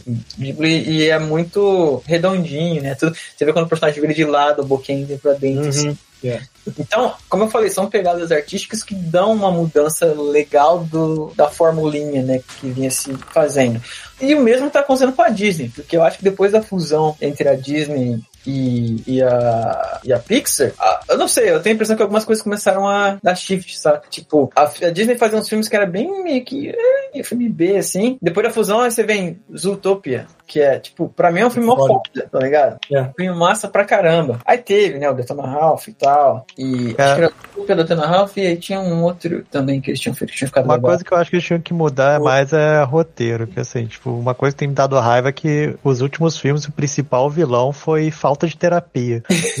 Todos os filmes, cara, eu falei, caraca, mano, cara que você pega os da DreamWorks, pô, tem os, tem os, os É, DreamWorks, eu protagonistas foda. Eu acho que eles sempre ousaram mais, né? É, por isso que também, às vezes... Depois de muito tempo repetindo uma fórmula, depois que o Shrek fez sucesso, agora você, ok, vamos. Eu acho que com Não, assim- como treinar seu dragão e um pouco É, exato, Kung Fu Panda, disso. eles começaram a arriscar mais e Eu ia falar disso. Eu acho, que, assim. eu acho que ali eles começaram a realmente. Não é nem. Eu acho, na minha opinião, não é nem questão de arriscar mais, é mais de focar mais na história. Ao invés de ficar Uhum. só botando piada pra tudo quanto é lado, tá ligado? Porque até um certo ponto, depois do Shrek, eles começavam a fazer isso. Era piada, piada, piada, piada, piada. Eu gostava, tinha filme legal, tinha- eu gostava de Madagascar, eu achava engraçado caramba. Ah, acho que até o segundo. É que assim, a gente vê e a gente ri de tudo, mas a gente. Quando, se você parar pra pensar numa história concisa, É, uma não- coisa só, é qualquer merda, mas você ri porque é gag, é gag, é gag, é gag, atrás da outra. assim. É, e é legal de assistir, é é maneiro, sabe? É divertido. Mas não é uma pegada que você se pega emocionalmente, sabe? Não tem um, um a- attachment. Né? Eu já tô esquecendo português já, velho. Tá, tá Ah, eu também tô assim. É realmente o apego com os personagens. Como é que é, Rafael, que o Paulo fala? O Super Sam, o Paulo? Super Sério, eu sou Super Sério total. De vez em quando eu falo temas aqui que. Cara, às vezes acontece essas paradas muito doidas. Que uma vez que eu tava aqui, e aí eu fui. Tava numa loja, e aí a moça da loja veio me atender. E aí no- na, na hora que a moça me perguntou uma parada, minha mãe me ligou. Aí minha mãe, eu atendi o celular falando hello, e respondi a moça em português. Aí as duas, tipo, tipo, hã? Aí eu Eu falei. já, eu já soltei frases, eu, jogando RPG pros gringos aqui, D&D, eu já soltei frases inteiras em português sem perceber que tava soltando em português. Cara, eu fiquei minutos conversando. Aí os caras olhando pra minha cara com aquela cara de cu. Ah, é, eu tenho que traduzir isso. Eu fiquei minutos conversando com uma amiga minha em português. E ela só assim, só. Só tipo, assim. ela deixou, sabe? Ela foi. Ela falou, ah, maneiro, não entendi nada que você falou. Falei, mas antes. É, você- acho que você fica, quando você fica muito acostumado com a pessoa, às vezes dá a troca de língua, você nem percebe, cara. Você troca nem vê. Uma vez, quando eu voltei no Rio de férias, quando eu voltei no Brasil de férias, eu passei no Rio. E aí no Rio eu fui no. Sabe na, naquela parada onde eles vendem ah, esfirra ali no Lago do Machado? Tem uma esfirra mó boa ali, velho. no Lago do Machado Sei, sei. em frente à praça ali. Pra mim é uma das melhores do Rio, tá ligado? Quem mora no Rio aí vai lá comer essa esfirra que é muito boa. Eu, toda vez que eu vou no Brasil, eu Eu quero. sou, eu sou fã de joelho. Eu sou mais fã de joelho do que esfirra. Porra, é muito bom, cara. É aquela lá, é flat zone, assim. Só que eu fui lá, comprei essa esfirra, e aí eu fui falar pro cara, ah, então, eu quero. Thank you. Carne, aí o cara, ah, de carne? Aí eu falei, yeah. Aí o cara, hum, yeah. o cara da, da onde? Deve ter essa. O brasileiro, a gente fala. A gente fala qualquer merda em inglês, o brasileiro acha que ele tá sendo snob. Assim, não, gente, aqui realmente dá um pra trás. É automático, cara. Tua cabeça já tá, já tá ali, saca? Na, na, resposta. já chegou uma período já começa até a sonhar em inglês, cara. Falei, cara, por que, que eu tô sonhando em inglês, cara? Eu falo sozinho, velho. Às vezes eu falo sozinho em inglês, Ah. tá falando comigo mesmo. E- Porque acho que essa é uma tática que eu usava quando eu cheguei aqui, tá ligado? Porque eu vim pra cá, mano, sem saber quase nada de inglês, tá ligado? Eu tinha feito acho que um mês de, de aula de inglês antes de vir pra cá. E foi, né? Eu falei, um mês, cara, não dá pra você aprender muita coisa, né? É, mas eu, assim, aprendi o que deu ali, foi de memorizar, memorizei bastante palavras, mas eu ficava, às vezes, né, sabe, eu ia pro trabalho, tava conversando com todo mundo, porque eu voltava do trabalho falando comigo mesmo sobre coisas em português, em inglês, tá ligado? Uhum. Que era pra, tipo, memorizar mais palavras e tentar melhorar a pronúncia. Então, eu Eu, tô, eu tô muito enferrujado de inglês falado, porque como eu tô, eu tô sozinho em casa, Hum. tô trabalhando de casa, todo o meu inglês é gasto em chat de texto, porque eu converso com a galera da Copérnico pelo chat, né? escrita, né? Então, eu Meu- tô muito fudido. Meu sotaque tá voltando todo. tá- Eu tô sem treino falado. Tá uma merda. Meu- jogar RPG eu tô jogando com as Porque pessoas. assim, como, como eu trabalho como diretor de animação, então eu tenho reunião todo É. dia, todo dia, com o produtor, com o animador, né, com os artistas e tal. E aí fala bastante inglês. Só que desde quando eu vim pra cá, eu não, como eu falei, eu não fiz aulas, né? E as aulas que eu fiz no Brasil, que foi assim um mês aí, era muito mais de fala, não tinha aula de escrita. Então a minha escrita é muito ruim, velho. Eu fico revisando o que eu escrevo várias e várias vezes até falar, A minha escrita é escrita de chat, não é escrita de um texto formal, bem. Não, é de chat. As pessoas entendem que eu tô falando chat, porque eu então. abrevio coisa pra, pra caralho e falo que nem um índio de vez em quando sem conjugar verbo. Foda-se. Mas vai, vai fazer isso com o cliente, tá ligado? Porque eu tenho que falar com os clientes direto, né? Mandar e-mail, fazer as paradas. Então sempre dá aquele cagaço de falar, putz, será que eu tô escrevendo isso aqui certo? Até que faz ficar lá revisando e-mail. Hoje em dia você pode usar aquele chat GDP, né? Aquele de inteligência artificial, pra te deixar mais inteligente, assim. Caraca. Nossa, como ele simula as coisas. Cara, essa parada é assustadora. Eu tava outro dia brincando de criar aventuras de RPG. Eu chegava e falava assim: olha, eu quero, eu quero uma aventura em três atos com personagens tal, num mundo de fantástico, não sei o quê. E o filho da puta escrevia uma aventura inteira e parecia uma pessoa escrevendo. Não parecia uma máquina, entendeu? Tudo bem, era clichê pra cacete, muita coisa, mas eu fiquei embaixo pra cara, Zé. Essa merda vai tirar emprego de tanta gente. nesse- Que da hora. Eu não, não fazia a menor ideia. É assustador essa porra. Eu vi os, os de, de arte, né? Tá É, o, de, o de arte já é mais tendencioso, porque ele realmente ele pega. É, então, ali. Ele, ele faz uma mistureba, porque ele tá baseado em tudo que tá online É, de outras pessoas. até né? assinatura de artista, às vezes, saca? Você vê a assinatura deformada lá. E ainda não acertam a porra das mãos, né? Porque o dia que acertar eu vou ficar com medo, porque aí, aí vai dominar o mundo, né, cara? Quando Ah, eu acho que, assim, se for legalizado com, com consentimento de artista, whatever, é, um, é, um- é uma ferramenta. Eu acho que é, tem espaço pra ferramenta, mas É, tem é, uso, tipo, uso comercial. eu acho não, que ele- né, gente? Não, Aí, não, é. não, não, não acho. Eu acho que o uso Mas- comercial, eu- assim, eu como Entra- ilustrador que tá começando agora, a única utilidade que eu vejo do uso comercial da inteligência artificial é algumas coisas de background em ferramentas. Não tipo assim, o cara que faz BG pra uma animação. Não, tipo o cara, a menina que faz um, um- um mangá, o cara que faz ali, tipo, quem já usou o, o aquele de desenhar, o Paint to Sai, eu acho, não, não lembro Aham. direito o nome, o Clip Studio Paint. Ele tem uma seção de brushes que é tipo assim, corrente. Então, por onde você passa o lápis, ele faz uma corrente, ele pega as curvas e vira. Tipo, tem uma inteligência artificial ali. E isso eu acho legal, mas eu acho que isso é uma coisa que vem muito mais de uma função da ferramenta do que vou digitar quatro parágrafos e ele vai me entregar uma É. arte pronta. Arte. Os meus amiguinhos que eram safos de Photoshop, que me ensinaram a mexer em brush, me passaram alguns brush, os meus melhores desenhos, tá tudo lá no velho, no DVR, eu, Eu- usei muito background, tipo, eu pegava um brush que era uma árvore e fazia assim, uma floresta inteira tá passando o negócio. Ah! Eu não acho que, que AI vai funcionar muito para produção de, de material mesmo, de, de audiovisual, porque isso é opinião minha, porque é, é um processo muito minucioso, tá ligado? É muito minucioso, você tem que ter uma É muito organização específico o que, que você quer, né? Tipo, grande, saca? É tipo, Sabe pra que, que eu visualizo que o Mid Journey da vida seria muito legal? Tipo, se eu sozinho estivesse escrevendo o roteiro do meu filme e eu, que não tenho talento pra arte conceitual, quisesse criar algumas imagens pra vender o meu roteiro, mas que não fosse pra ser comercializadas ou realmente usadas no produto final, só pra dar uma ideia. Pra aquilo ali eu acho legal, entendeu? Mas agora passou disso, aí você já tá abusando. É, eu, é, é, eu acho que alguma- acho que algumas coisas dá pra. Eu sei que o assunto não é isso, mas algumas coisas dá pra você pensar. Tipo assim, eu adoraria, por exemplo, eu inserir os assets de um desenho meu e uma inteligência artificial, por exemplo, eu uso os, os desenhos que eu faço pra capa de podcast e YouTube. Em vez de eu ter que parar e desenhar, porque eu não tenho o hábito, como eu produzo conteúdo pra tudo quanto é plataforma, eu deveria pegar o hábito de desenhar porque é até melhor. Mas sei lá, eu usaria pra fazer capa de podcast.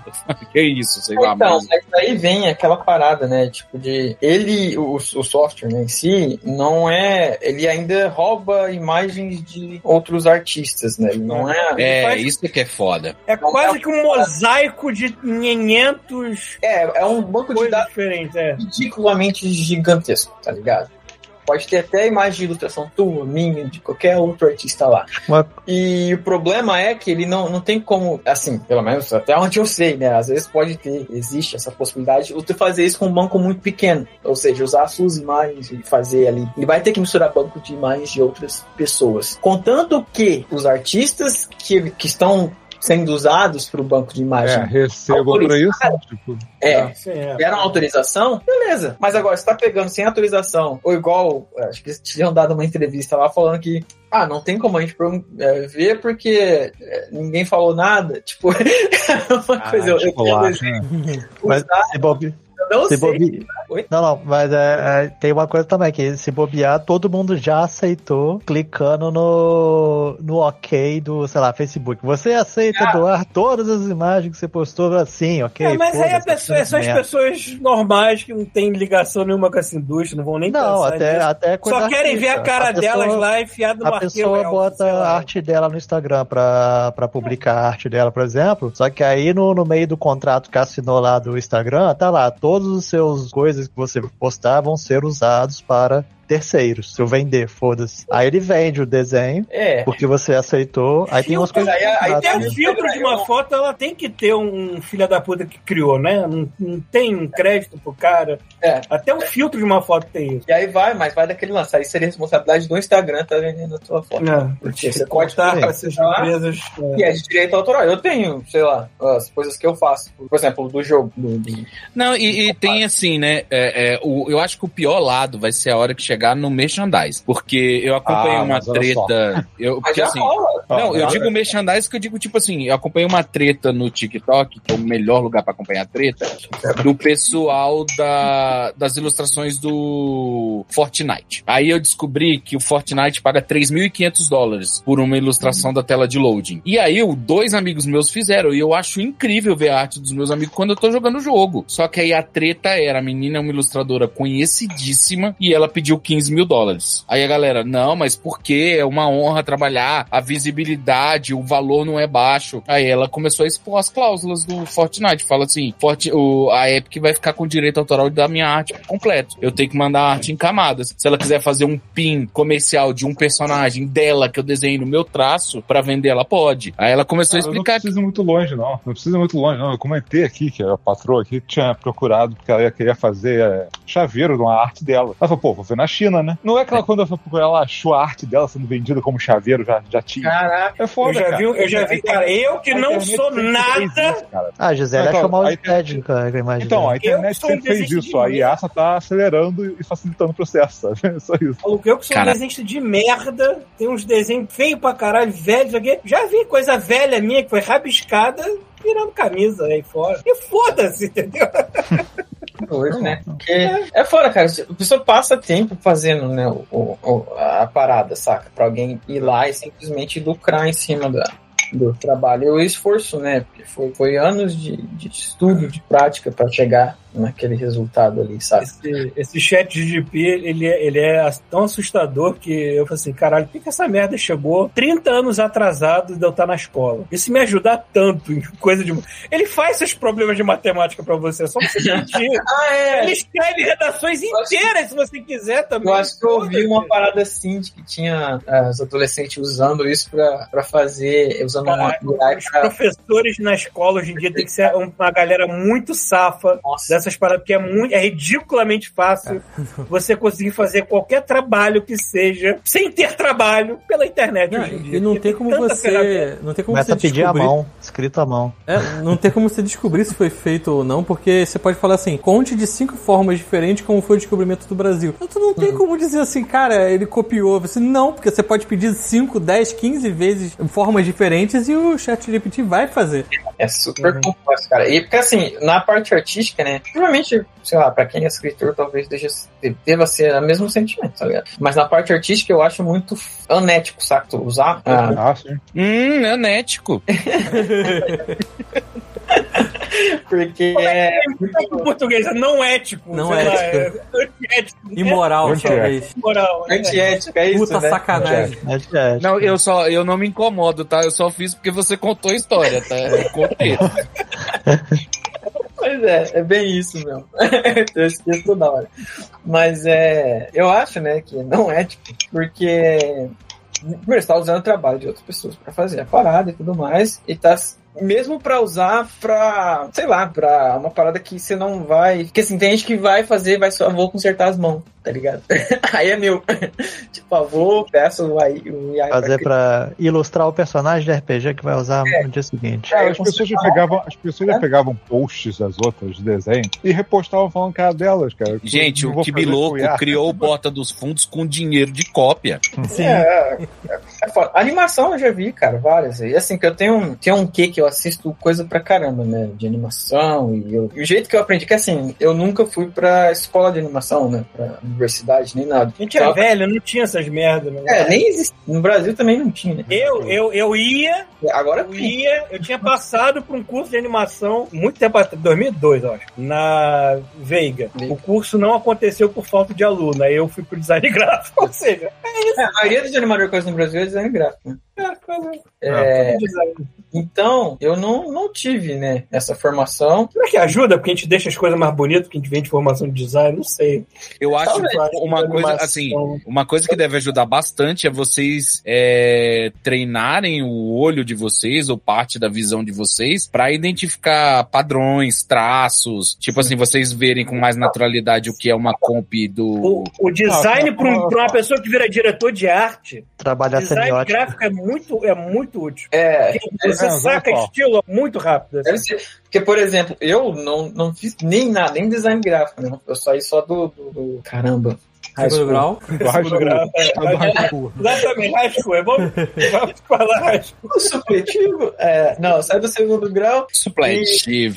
Lembra lembra daquele meme? Supletivo. Ah, então, sai do segundo grau e já fui, cara, eu quero trabalhar. Eu tava trabalhando com desenho na época, já tinha começado numa empresa que fazia material didático. Eu falei, cara, já tô na área que eu quero, só vou meio que continuar, meio que investindo nessa área. Eu não achava nenhuma faculdade de animação.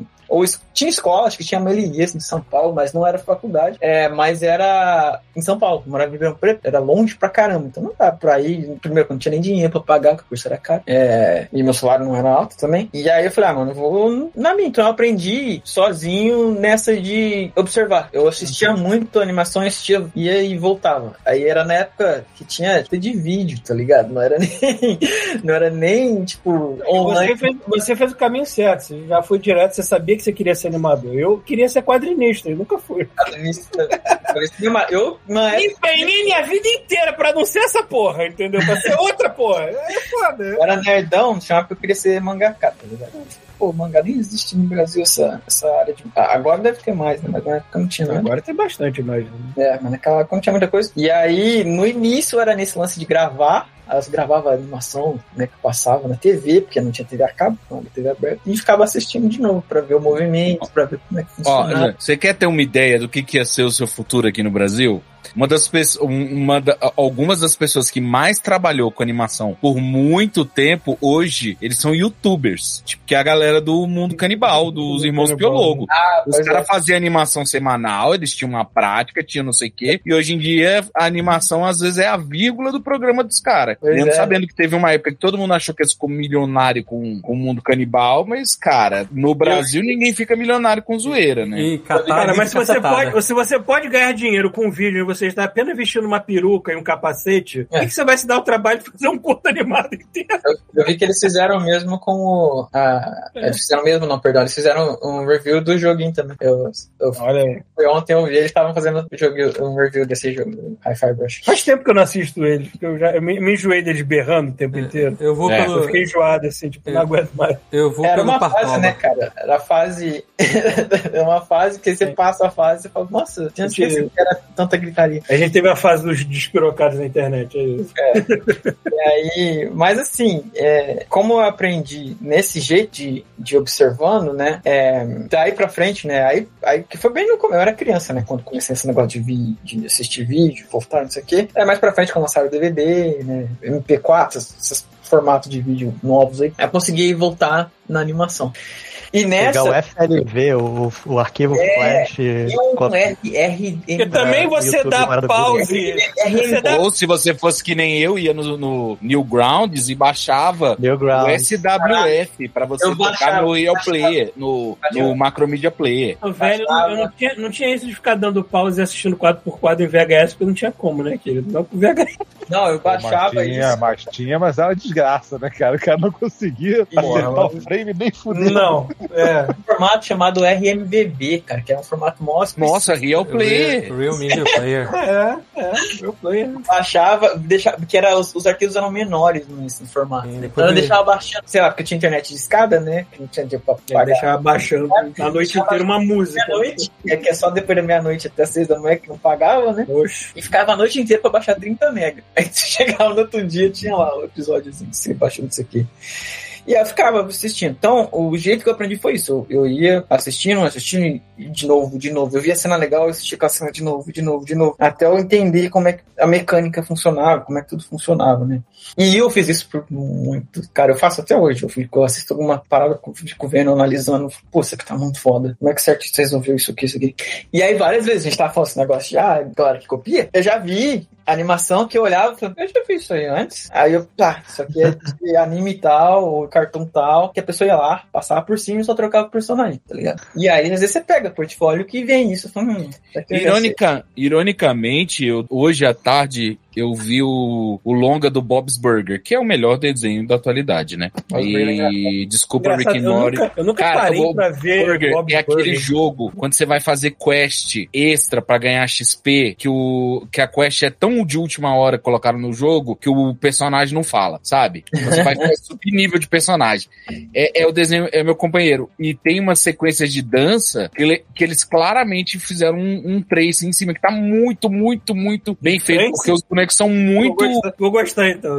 não, mas Eu assim, o que- filme, o filme, ele acho- conecta a 12 segunda temporada com a, terceira, com a 13 Bob's terceira. Burger eu acho que é daqui. Eu acho que. é, Sabe, A acho que é maioria daqui. dos desenhos. É do- Ah, não, é- daqui- É Milo, não sei, Milo. É, é meia Milo, eu acho que é daqui. É Eu acho que, é, não sei o estúdio, mas é, nessa que você tá falando, eu, eu vi também, eu, que eu assisti algumas partes do filme, e eu, eu acho que eles usaram referência. Não foi rotoscopia, mas foi referência de dança real. É, normalmente dança, cara. É, Mas não, é, não, é, Eu, qualquer sei, dancinha que me colocarem, se não botar uma referência É, mínima que eu for, tô vi, fudido. Eu acho que o artista provavelmente Não é fácil. fez, né, a dancinha, e foi lá e pegou de referência e fez É, não, é verdade que tem os personagens personagens, talvez uma referência talvez corpórea, tipo, tem uma personagem bem gorda que dança nos créditos, e as danças estão nos créditos. Os personagens que não apareceram durante o filme aparecem dançando nos créditos. Eu acho, né? Não tenho, não tenho certeza, mas eu acho que foi de referência e não rotoscopia. Né? Ah, deve ser isso mesmo. Eu que usei o termo, eu provavelmente usei o termo errado. Tem um, tem um timing muito específico, assim, que não é rotoscopiado e tem uns arcos de animação bem hand-draw, sabe? Não é? Porque a rotoscopia, ela tem um, um certo...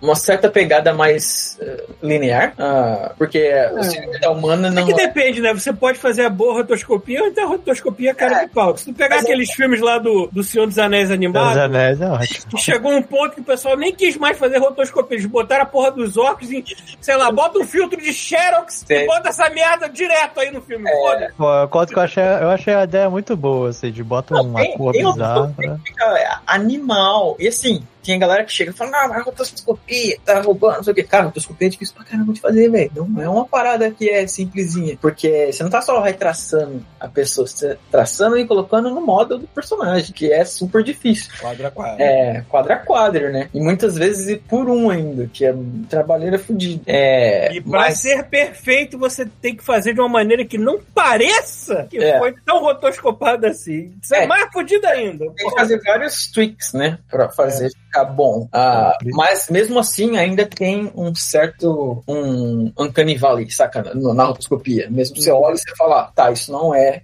feito tradicionalmente. Eu tô tentando ver se eu já fiz alguma coisa com rotoscopia. Eu acho que eu fiz só uma- aquela dancinha do. que o cara sacode o braço aqui, sacode atrás, alguma coisa. Ah, assim. sim. Aquele cara da mochila. Eu acho que eu usei esse filho da puta pra fazer uma dancinha com o personagem. Botei no, botei no Harmony quadro a quadro e fiquei lá fazendo as paradas.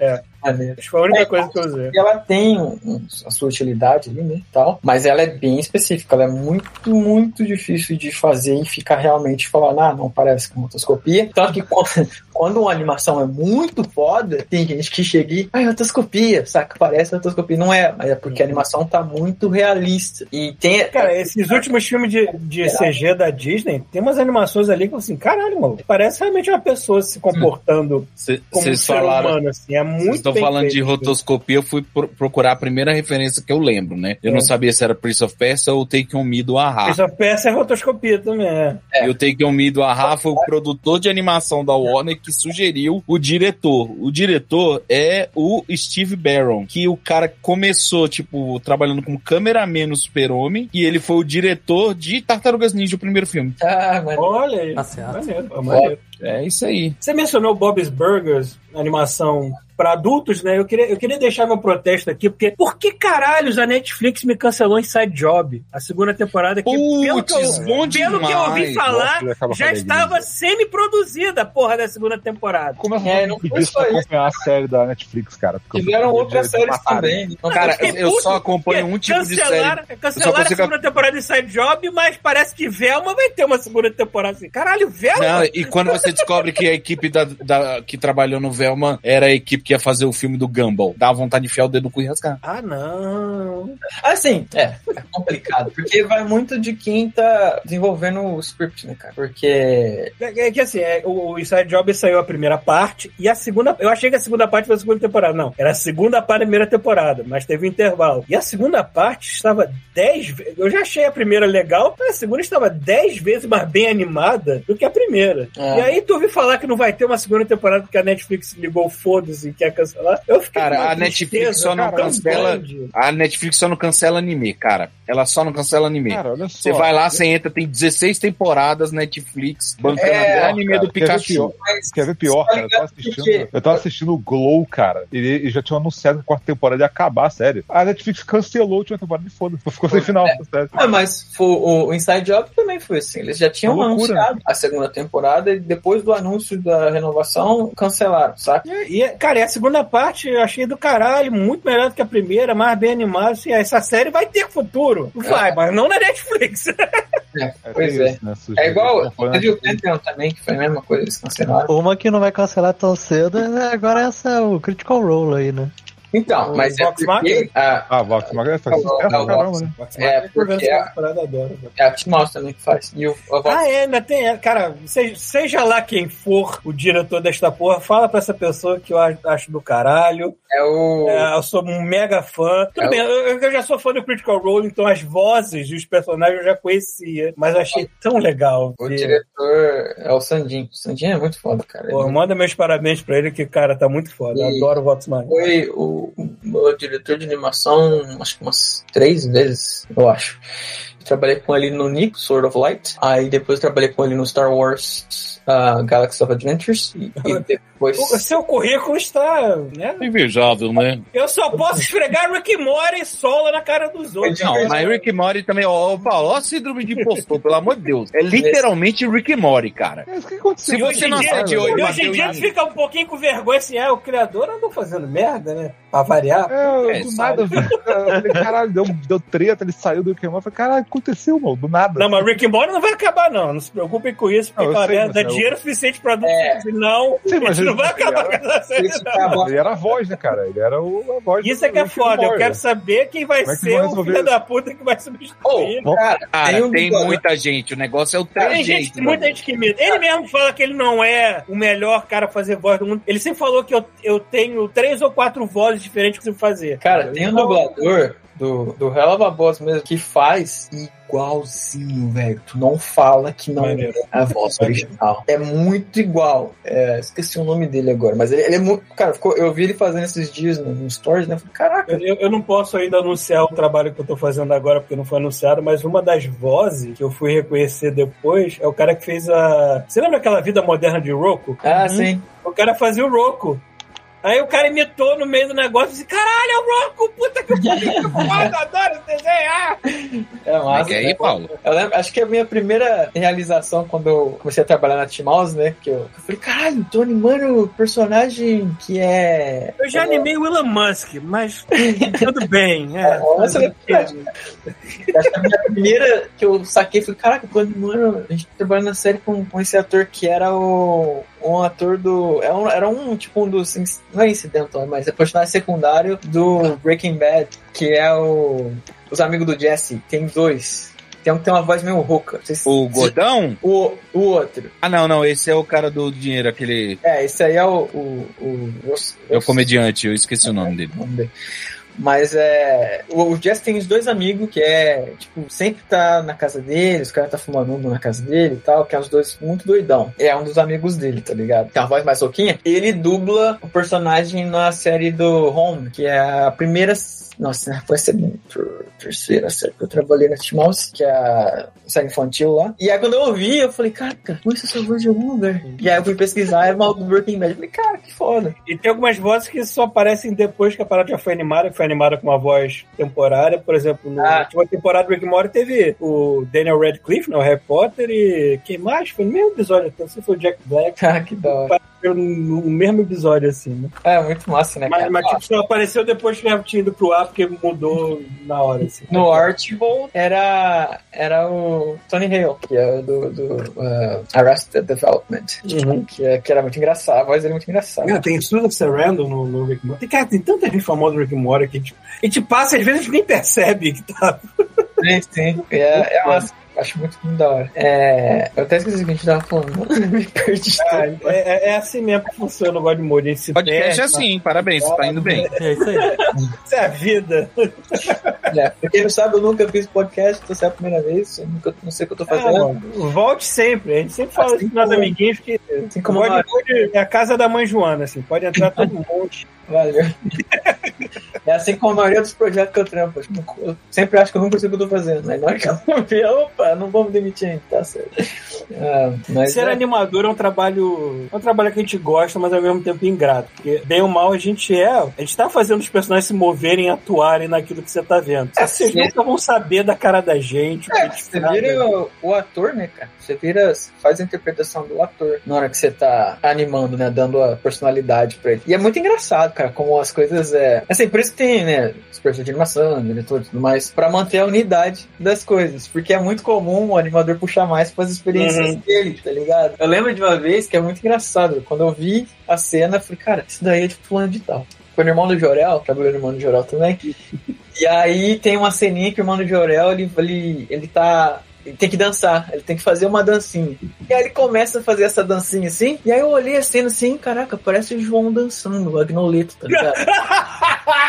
aí eu viveram É. juntos de animada a cena, tá ligado? Por quê? Claro, é. cansado, ele fazendo meio que assim, né? Eu falei, caramba, é muito, é muito maneiro, né, cara? Muito engraçado. A gente meio que transporta as nossas experiências, né? Nossa personalidade. Irmão do Jorel também, que tem uma das melhores vozes que a gente já viu, que é a voz do nosso amigo André. muito bom, né, cara? Andrei, muito. Estamos querendo que ele apareça aqui pra dar A uma atuação dele pro Mundo de Jorel é animal, ligado? Cara, Atuação tinha. Ele é, ele, é, ele é uma esfera de energia, né, cara?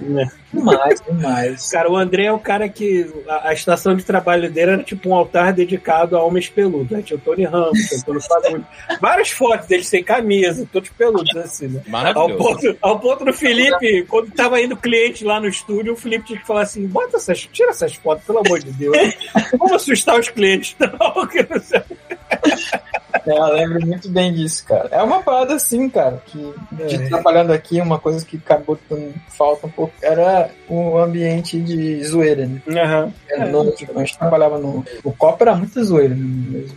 O, o Tromba, eu, eu tenho dois episódios do Tromba que, eu- que são os meus favoritos. Um, é- um foi o, o nosso amigo Leonardo Finó que escreveu, que foi aquele de DD, né? De RPG, que eu achei do Ah, caralho. E o outro foi o, o do. que o Andrei faz as vozes dos coelhinhos nativos lá da ilha, que tem a porra do, do Robledo. Eu acho que foi É, o que foi, Maurício. não, foi o Maurício. Foi o Maurício que, que Maurício que- que escreveu e dirigiu também, que eu achei sensacional também. E tem lá o Andrei dando aquelas, aqueles gritos malucos dele, que é muito bom. Assim. Não, e é isso que eu acho maneiro em animação, tá ligado? Que é um trabalho muito colaborativo. É demais. Então, é, é a junção de vários talentos, cara. Vários talentos ali, um de cada lado vindo e dando ideias e colocando coisas. E aí você vai filtrando, né? Pra chegar onde tu fala, ah, pô, agora tá, tá massa. O que mata muitos projetos, às vezes, é, é ter alguns diretores ou, ou- ou criadores, né? Que é muito cabeça fechada, assim. Que é muita visão, tipo, ó, quero... Porque tem normalmente que não vende animação também. É, porque o que acontece é que, obviamente, às vezes realmente a visão é É, diferente. só ego mesmo, sacou? Às vezes só o cara quer fazer o É, dele vezes falar que dele, sabe?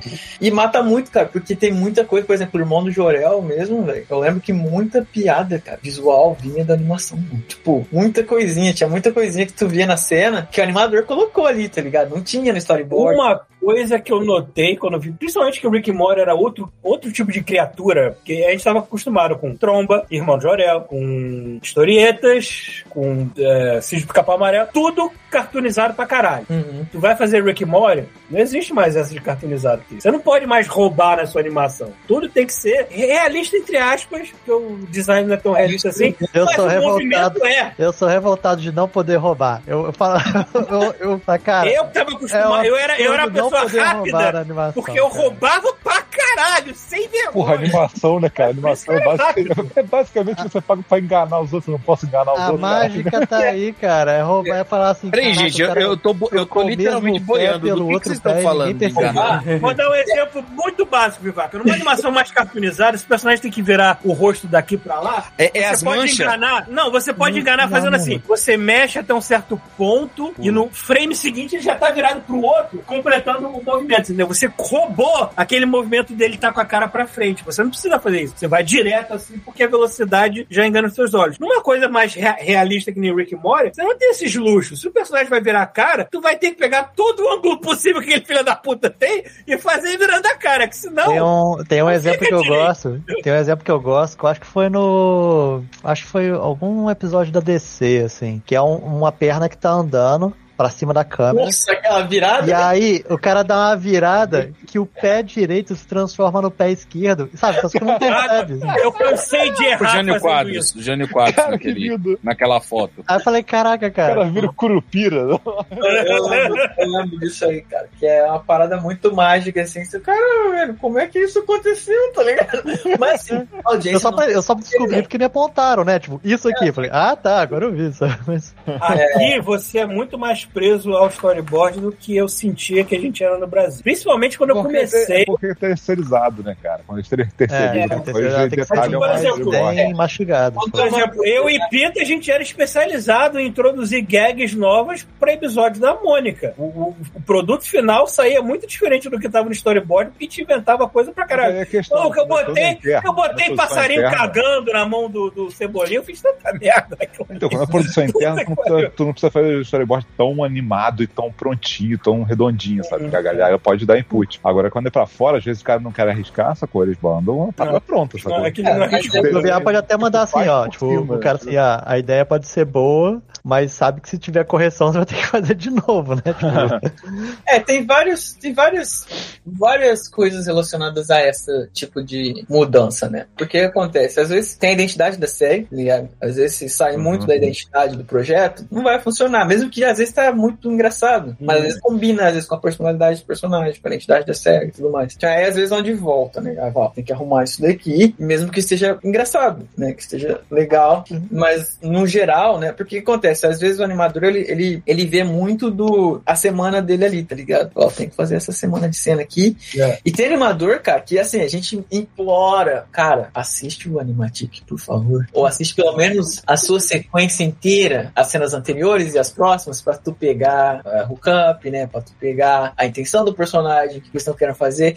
E tem gente que não assiste, tá ligado? Eles vão, vou fazer a minha, eu- a minha cena ali. O cara manda um Chico Xavier, né, cara? Eu vou fazer um Chico Xavier aqui. ou quando até pula a reunião, né? Fala Cara, assim, ó, tipo, fala assim, o cara ah, é quem tipo pegou a funcionário cena público. 30 e 31, presta atenção no hookup. Aí o cara só faz a... Porque o, sei lá, o storyboard veio um pouco diferente. E aí o cara, foda-se, né? Exato. Aí na hora que você monta tudo, aí tu, puta, mano, saiu totalmente nessa cena aqui. Vamos lá, e tem que ir arrumar, porque a pessoa É não. por, é por isso eu sempre fico feliz de pegar sequências inteiras, porque eu tenho noção do que eu tô fazendo e não Ah. picado. Eu odeio cena picada. Cena picada Odeio. E às vezes não tem, não tem jeito, porque. É, inventei algo que sobrou. É isso aí. produção. Tipo, é, ó, tá isso aqui pronto, isso aqui não pode tocar ainda, vai com o que tem, aí fica espalhando cena pra tudo quanto é animador, né? E aí vira um problema. Outra coisa também é como trabalhar em equipe, porque às vezes tem um animador que é muito foda e, porra, o animador é- manda muito bem, só que ele sugere umas paradas que sai totalmente fora do proposto no, no board, muito fora. Tipo, às vezes é uma cena de ação que o bicho vai fazer, sei lá, a câmera rodando e virando de cabeça pra baixo, caramba. Você vê a cena e fala, cara, tá animal. Só que a gente não tem background pra fazer isso aqui, tá ligado? A gente não tem, sei lá, aquela. Ou o tempo, né, pra fazer a comp nessa cena aqui. Uhum. Pra terminar, tu vai demorar, vai atrasar. Aí vai atrasar a comp, aí atrasa a entrega, entrega o episódio, blá blá blá. E aí, pra fazer o que o animador quer, você tem que mudar toda uma cadeia de. de, de saca? O, dá o snowball effect, né? Uhum. muda toda o pipeline, porque ó, vou ter que criar background novo, vou ter que criar como a gente vai montar essa comp aqui, sabe? Aí Eu sou a- especialista em apontar erros no background. Nossa, como. Olha, gente, essa árvore devia estar mais pra lá. Vai ficar. Aí é foda, porque, porque às vezes você tá com um projeto que tá redondinho, e aí quando sai muito, aí atrasa todo o restante, saca? Uhum. Então é muito. É, porque é exatamente o que eu falei antes, é muito um trabalho muito em equipe, saca? Não é. Não quer dizer que ah, tenho que fazer só o que tá ali, tipo, fechado no, no, storyboard, mas também não quer dizer que eu posso fazer o que eu quiser, né? Falar, ó, vou dar a minha visão aqui, porque na hora que junta tudo, dá merda. Dá uma merda muito grande. Então toda vez que eu falo com, trabalho com um artista, eu falo, ó, você quer uma ideia nova? Pode fazer, não tem problema, mas conversa antes, saca? É, informa antes, ó, eu tava pensando em. E se eu fizer isso daqui? Que a gente vai olhar e falar, ah, não, realmente, a gente tem, dá tempo de bolar esse, sei lá, esse pedacinho de background extra que tá faltando pra tu mostrar a câmera mais pra cá. Ó, vou mandar um retake aqui pra aumentar esse BG. É, é nessas horas que o trabalho dentro de um estúdio faz um pouco de falta. Felizmente, como é que a gente pode dizer uma coisa boa que surgiu com esta merda dessa pandemia, filha da puta? É de que as tecnologias de trabalhar remotamente deram um salto muito, bom. grande. A, a- a estabilidade de uma coisa que nem um, um, é, o próprio Meet, mas o que a gente usa na Copernicus é o é a própria ferramenta deles aqui, que é o é, como é que é o nome dessa merda? É, é o Teams da Microsoft, o, né, que junta as coisas da Microsoft. Shotgun. Não, não é Shotgun. é- Eles usam o Teams e usam o F-Track pra manter as coisas assim. Né, que é diferente do que a Bardell usa. E as coisas funcionam de boa, assim. Todo mundo consegue se reunir em reunião, trocar ideia e tudo mais, assim. Coisa que eu acho que há 5, 6 anos atrás É, já era mais complicado. ia ser uma Ah, merda. Mas, cara, é porque assim, o freelancer ele era a exceção, né? Ele era tipo a ajuda É, extra, ele não era o principal. Hoje em dia a gente é. É, então não tinha tipo, ah, vamos marcar reunião pra falar com os freelancers, saca? É tipo, ah, manda um e-mail, manda um note e vê o que ele faz. Se, não, se o freelancer não conseguiu, aí a gente faz um vídeo com ele pra tentar tirar dúvida, né? Se tiver alguma. Hoje em dia não, hoje em dia é todo mundo, né? Então cê- eles tentaram organizar de uma forma que funciona como se estivesse dentro do estúdio, né? Em matéria Uhum. de edição, mas estando fora. É. O que é ótimo, porque você abriu, a, abriu porta pra muito artista que antigamente não dava pra trabalhar, sabe? Porque- não morava, sei lá, em BC ou não, sabe, não tava no país. É, ainda tem essa regra, mas isso é coisa de lei e mais, de que a maioria dos estúdios só vai te contratar aqui dentro se você estiver morando no. Pode você estar morando em qualquer cidade possível. Sim, mas é o que eu, eu tinha comentado de tá incentivo aqui. fiscal, sacou? O cara vai É. dar incentivo Ah, fiscal, o cara vai pegar e contratar um dia cara esperam- A porcentagem tem que ser do país. O Pois dia é. que expandirem isso pra uma coisa mais global, aí mesmo que ninguém nunca mais precisa sair do seu lugar É. pra poder trabalhar. Um, é, é que é cota. Não é nem a questão de cota, é mais a questão de grana mesmo. Tá? É. Por quê? Porque eles ah, recebem dinheiro de volta quando contrata alguém que é, mora em. No, é estado, né? Que fala, né? em BC.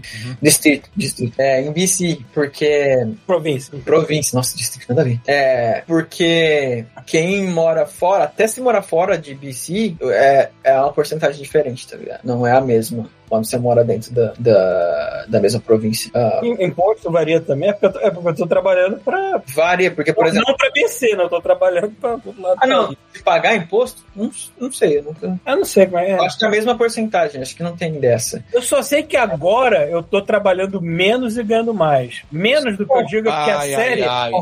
A série Ai, é mil ai, ai. vezes. E eu a aqui. série é Ah, se fosse assim, então eu vou pro Canadá. Eu tô desempregado no Brasil. Vou Não, ser é porque, é porque eu, sa- eu saí de Rick e Morty pra fazer uma série cartoonizada. Então minha mente funciona com muito mais facilidade. Uma coisa que eu já tô tão acostumado a fazer, tão timing, com tanta facilidade. As correções são tão simples. Tipo, fecha a câmera mais aqui, muda aquilo. Cara, no Rick e Morty era cada, cada frame tinha uma porra de uma correção pra poder ficar assim, ai meu Deus. Ah! E É. agora não, agora eu tô tranquilíssimo.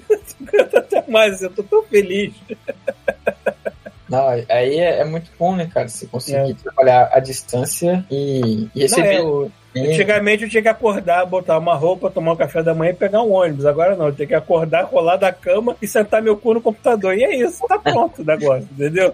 Tem isso, isso já abriu de novo, né? A Timos já abriu. É, alguns É, trabalham de lá a já. Bardel também tem uma É. galera. Mas eu não sei se eu. Sei lá. Talvez eu tenha. Assim, tenha tem uma vantagem, tem uma vantagem, tem as- várias vantagens de trabalhar de casa, mas eu vou te falar com alguém que já tava, ficou mais de 10 anos fazendo. Tem uma hora que você fala, cara, eu podia ficar um tempo trabalhando em estúdio pra variar, porque caralho. O modelo híbrido seria é, perfeito. exatamente. que o Híbrido. Vai é perfeito. duas vezes por semana no estúdio. É, então, essa é a ideia que eu É. teria, né? De se fosse voltar, eu não acho que eu voltaria, queria, gostaria de voltar pra ficar todo dia, mas se fosse, seria um, um híbrido, sabe? É, eu também Até tenho até Se eu voltar pro você estúdio. tá sentado na sua mesa com a cara no trabalho, não vai interagir com ninguém, sabe? Então esse dia não faz nem sentido você ir pra, um, Uhum. pra um estúdio, sabe? Uhum. Agora, mas a interação com a galera, cara, não só de trabalho, a interação com o pessoal mesmo do ambiente de trabalho faz, faz uma falta. Pra mim, agora, eu acho que não tem falta.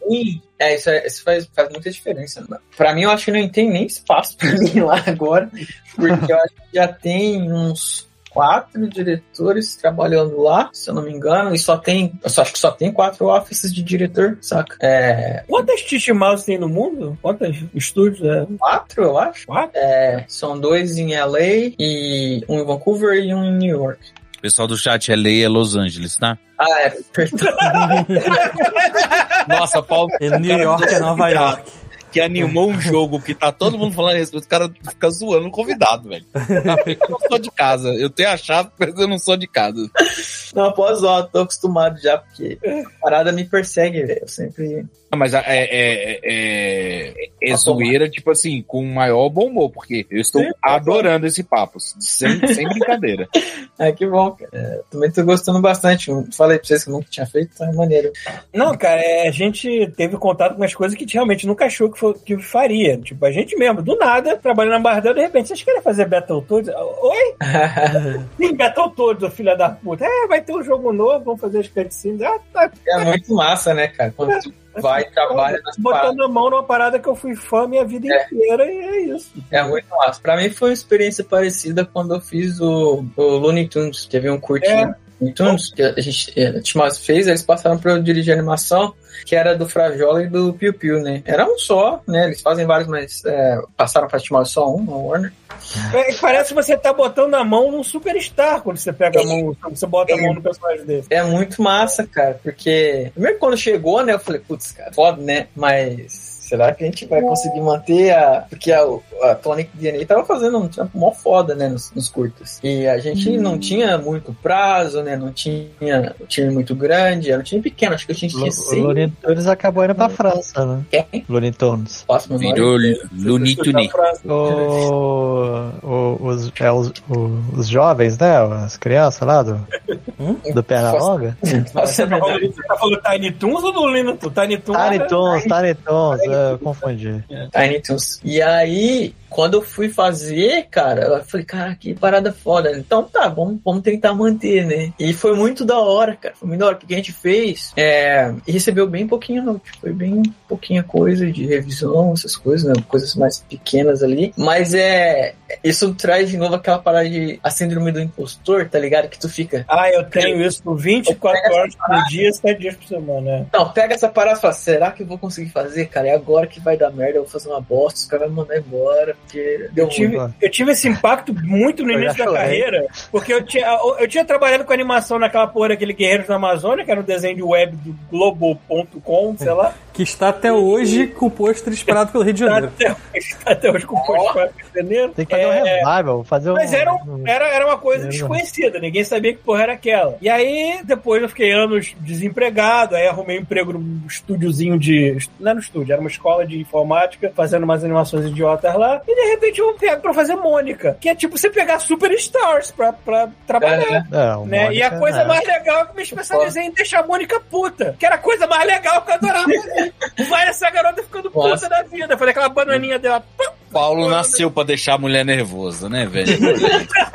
É, é. É, e é muito massa, cara. Eu lembro que quando a gente começou também, que é meu primeiro trabalho profissional mesmo de animação foi no Irmão de Orel, 2014. Foi 2014, eu acho. Já tinha alguma fama, né? Já tinha, né? Não tinha, porque era, a gente Quando é, era, quando é que saiu a primeira temporada? eu trabalhei na primeira só. Aí Ah, quando. então é, foi foi a Ah, promo, então- a promo ah, que então não, fez. não era conhecido, mas tá. É, não, ele ficou conhecido quando tava na metade da produção, porque foi quando estreou. A gente tava no episódio, sei lá, na metade da série, aí estreou o primeiro episódio, os primeiros episódios, aí virou febre, aí ficou mais famoso. Então foi meio que na metade, assim. Acho que a gente estreou os primeiros 12, se eu não me engano. Pô, foi isso, né? Eu acho que foi uma coisa assim. Aí, é, quando eu tava fazendo, né, Irmão de Orel, era a primeira experiência, foi muito aquela de parada, caralho, tô fazendo um desenho do Cartoon Network, que foda, e eu não sei nem fazer action. Tipo, o que, que eu tô fazendo aqui, tá ligado?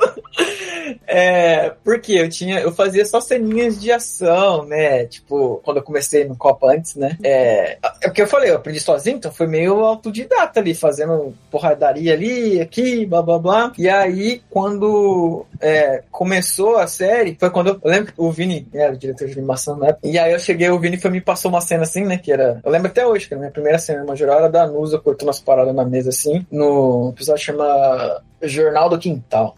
E aí, ela tá lá de costas cortando as paradas, ela vira e fala pro irmão geral. Aí eu falei assim pro, pro Vini, eu falei, ó, seguinte, mano, é, eu nunca fiz acting na vida, né? Aí o Vini olhou pra mim, maneiro. Aí eu, tá ligado? Eu falei, caraca, é, agora que eles vão me mandar embora, né? O bicho não falou nada. Aí eu O Vini é muito foda, cara. Tipo, ah, legal. isso é legal. Aí saiu.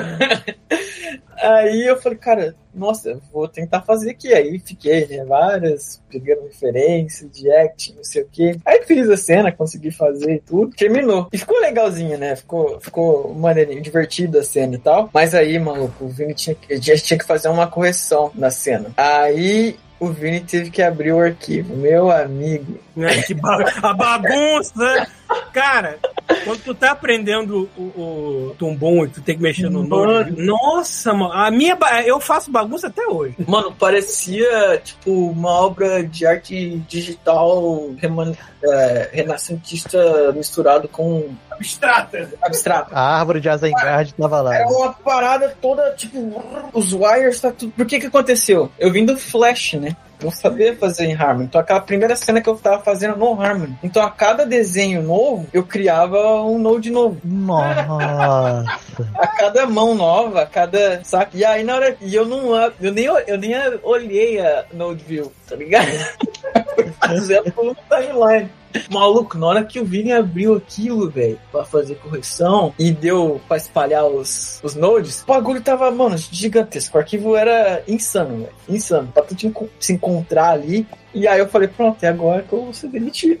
É agora que, que não vai rolar, né? Mas aí fui aprendendo, né? Aí hoje em dia sou eu que fico puto se eu pegar um arquivo que tá daquele jeito, tá ligado? Eu falo, ô, arruma esse negócio aí, meu amigo. Cara, a, a primeira cena do Rick Morty foi aquela que me mostrou, é realmente eu estou no estilo diferente, eu sou um idiota. É, foi uma cena bem simples, era a Summer segurando uma caveira e falando alguma coisa pro pai dela. Era o final da, do, daquele segundo ou terceiro episódio. Segundo episódio, que é o episódio que eles vão pro mundo pós-apocalipse Mad Max lá, da terceira temporada. Era uma cena idiota, era a Summer segurando uma caveira, falando com o actzinho dela, daqui pra plano americano, nem pernas tinha. Mas como eu tava tão fissurado em fazer coisa cartoonizada a minha vida inteira, eu fiz ela com os trejeitos que ela acomodava, que não sei o quê. E eles olharam pra mim assim, não. Não é assim, cara. Eu só sei que aquela cena deve ter uns, umas 17 versões dela até acertar a minha mão naquela merda. Nossa. Entendeu? Pra tu ver como é que era o cu de mudar o estilo pra uma série nova desse jeito. Quando eu cheguei na Tite Mouse, era, é, eu fui pra uma série que era muito assim também, tá ligado? Que era. E era uma série muito nada a ver, mano. Era Fu- Future Worm, minhoca do futuro, da Disney. é uma série que sei lá pra quem que é aquele público, é uma série muito nada a ver. Aí, a primeira cena que eu, que eu, que eu fui fazer as paradinhas tudo lá, né? Eu já vindo do Copa, né? Tava, tinha terminado Majorel, historietas e outros projetinhos lá, que é tudo molinho, né? Tudo animado, tudo follow through, tudo. E nessa série, o criador é o cara que fez o design do South Park. E ele, e é assim, A que isso é simples, né? então, mas assim, ó, sem a animação é durona, mano. Não pode pôr follow, não pode pôr nada. Porque, mano, eu tô cheio de personagens de, de follow, sabe? Quest Stretch É que é foda, você aprende todos os truquezinhos pra deixar as coisas tão bonitas e fluídas, aí de repente você pega um estilo que não é pra ser assim, então sabe assim, eu não consigo, meu Deus, eu preciso diminuir o que eu tô fazendo. E aí eu coloquei, cara, deixou muito suavezinho, né? Molinho ali. A diretora de animação, na época, olhou, né? Acho que você teve. É, you had too much fun here. Tipo, você teve mais aqui, tá ligado? Pode tirar tudo isso aí. Eu falei, poxa. A gente, é a primeira vez que eu senti essa diferença de estilo de estúdios, na época foi quando a Labocine pegou uma parte do Peixonauta pra animar. Vocês viram o Peixonauta já? Há muitos anos atrás. O Peixonauta é uma- aquela animação mega dura, taut descarado, com umas coisas ali que estão assim, puta que o pariu. E a gente, pô, a gente veio da Mônica, né? A gente tá safo nessa merda. A gente começou a botar o nosso estilo e fazer uma porra um pouco mais bem animadinha. Mas mais bem animadinha comparado ao que a TV Pinguim fazia na época, a diretora lá não gostou muito, não. Ela, fa- ela começava a chiar de umas coisas, tipo, vocês estão botando muito squash eletrônico, assim. Squash eletrônico? O que que é um squash eletrônico? É, É, tipo, você Porra, fazer, porra. botar twin no flash, é isso? Você considera squash eletrônico ou caralho? Porra! é, Ela é, tinha um estilo duro e ela queria que tudo fosse o estilo duro dela. E a gente não tava conseguindo, assim. A gente fazia animação melhor e era xingado mais. Era foda. É engraçado, né, cara? Quando você, quando você tem que acostumar, né, com projetos diferentes, com visões diferentes, né? É, mas isso foi bom também, porque, por exemplo, eu acho que a minha melhor. É, é que eu tenho mais facilidade, tá ligado? É em mudar de projeto. projeto. Porque assim, eu participei na Fit Mouse, cara, foi muito projeto que eu nem lembro mais já. Porque cada, cada três, quatro meses eu tava uma coisa diferente, né? Porque fez muito special projects, né? Que eles chamam de ah, vou fazer aberturinha de jogo, ah, vou fazer isso aqui, fazer aquilo ali. Então na época eu tava só ah, como animador, ia trocando, trocando isso aquilo. E aí me deu muita facilidade de trocar de estilo. Tipo, de trocar de um bagulho completamente diferente de uma hora pra outra, assim. E isso ajuda muito, cara. Ajuda muito. Principalmente pra quem é animador, pra tu trampar com várias coisas diferentes e conseguir se encaixar, sabe? Que é, é- que é a parte mais difícil, eu acho. Tipo, se tu chegar. Porque, tipo, como eu estudei design e tudo mais, eu tenho muita facilidade pra enxergar o design Uhum. visual. Mas estilo de animação ainda é uma coisa que te vicia e pra você desviciar É, e desviciar. mudar difícil. é complicado. É. Design é, uma- é outra coisa. Design tu bate o olho. Ah, tá, entendi. É, Eu sou horrível com design, cara. Sou uma negação pra fazer design de personagem, essas coisas. Uma trampa é uma merda. Só Bom, Mas como diretor, eu sei que tu foi muito bem e falou assim: tá bom esse. Eu, Obrigado. Não, bom. é aquela parada. Só que eu tenho uma facilidade de encontrar problema, saca? Uhum. Eu, eu sei quando um personagem não tá no modo, tá ligado? Ou quando E tem tem, alguma gente, coisa tem gente que o problema tem facilidade pra achar. Beijo, Pita. E, e aí isso ajudou muito, porque, por exemplo, como eu falei, eu não manjo muito de design, né, de fazer o design. Mas só que se eu tiver o design já pronto, eu tenho uma facilidade muito grande em manter aquilo ali, tá ligado? Falar, ó, ajeita isso daqui, olhar e falar, hum, tá, a pupila desse personagem tá muito grande. Ó, tá, isso aqui tá muito fora da anatomia do personagem que se move de outro jeito. Então isso ajudou muito na direção, na direção de animação, direção do projeto, sabe? Porque você consegue se adaptar a coisas diferentes. É, se eu fosse melhor em design, ótimo, porque aí eu ia pegar e qualquer coisa que sair, que não tiver muita informação, eu consigo tacar a bala, né? Só que quando não, nem nos casos que, que, já- que já tem, eu consigo manter aquilo lá e ficar consistente. Por exemplo, o, o High Five Rush, eles mandaram pra gente, né, os designs dos personagens, a rotação, como Hum. funcionava, é, sei lá, a mão do Chai, né, eles mandaram 3D dela rodando assim. Então eu via na cena e já falava, ó, eu, a minha parada é pegar e destrinchar o design, tá? Aqui olhar e lá, ah, tá, como é que, qual que é a forma geométrica, usa, geométrica usada para fazer esse personagem? O que que tá sendo mais valorizado aqui? Qual que é o, o balanço daqui, daquilo? Então isso ajudava muito, né? Na hora de eu olhar a animação e falar, hum, é isso aqui que tá errado, aquilo ali tá muito grande, isso aqui tá muito pequeno, blá blá blá. E aí de animação tu já sabe, né? Como é que é, time, todas essas Hum. coisas. Mas é. De design, se eu não tiver, por exemplo, se eu ver uma série que só tem, sei lá, três quartos frente do personagem, e aí, fudeu. Eu vou olhar aquilo ali, aí eu falei, eita, rapaz, como é que agora a gente vai desenvolver esse personagem aqui tridimensionalmente? Porque a animação você tem que deixar tridimensional, né? Uhum. Ah, eu vou apanhar. Eu, eu- dá pra fazer, eu consigo. Mas eu vou apanhar muito mais do que se eu já tiver o modo já resolvido. Eu também consigo, tipo, facilidade muito grande pra dentro do modo eu ver as inconsistências do modo mesmo, saca? Tipo, Uhum. se me mandar uma rotação, eu vejo, ah, tá, essa perna aqui tá menor na 3 quartos, blá blá blá. Então eu consigo entender o design. Só não consigo fazer o design, sabe? Do zero. E é uma. É, Uma coisa que o pessoal diz que o trabalho do diretor é saber apontar as pessoas corretas e saber escolher o produto final com capacidade. Então, se você consegue isso, Mas é, mas É. isso acaba deixando, né, um pouco mais de insegurança, né? o storyboard veio deles ou vocês fizeram em house também? Não, a gente fez tudo. Tudo? é, o board. É, trabalho. o roteiro, né? Foi só o roteiro. Uhum. Aí eu fiz o storyboard do, do encerramento inteiro, né? Do, do negócio, do- do- dos créditos. E aí eu fui supervisionando o storyboard das outras cenas, da, da introdução e dos cutscenes que, que tiveram. Ah, mas tinha várias ideiazinhas, né? Que eu ia adicionando de acordo com o pacing, né? Às vezes tinha alguma cena, às vezes no, no- no roteiro vinha algumas paradas assim, ah, ah, tem uma cena que tem um zipline, o personagem vem pelo zipline assim, passa o Chai com a gatinha, com a 108. E aí eles estão conversando e tal, e aí tem uma hora que vem a Rekka, que é um dos personagens mais, é o meu preferido, assim, que é uma, uma personagem grandona, assim, que tem uns bração mecânicos. Ah, tá, aquela mulher fortuna lá. É, ela é, pra mim era o mais maneiro e, e, infelizmente a gente só pegou bem pouquinha coisa com ela, tá ligado? É, No roteiro só tinha, tipo, sei lá, acho que duas, assim, duas, três ceninhas com ela. Falei, pô, podia ter pego mais, cara, esse personagem é tão foda.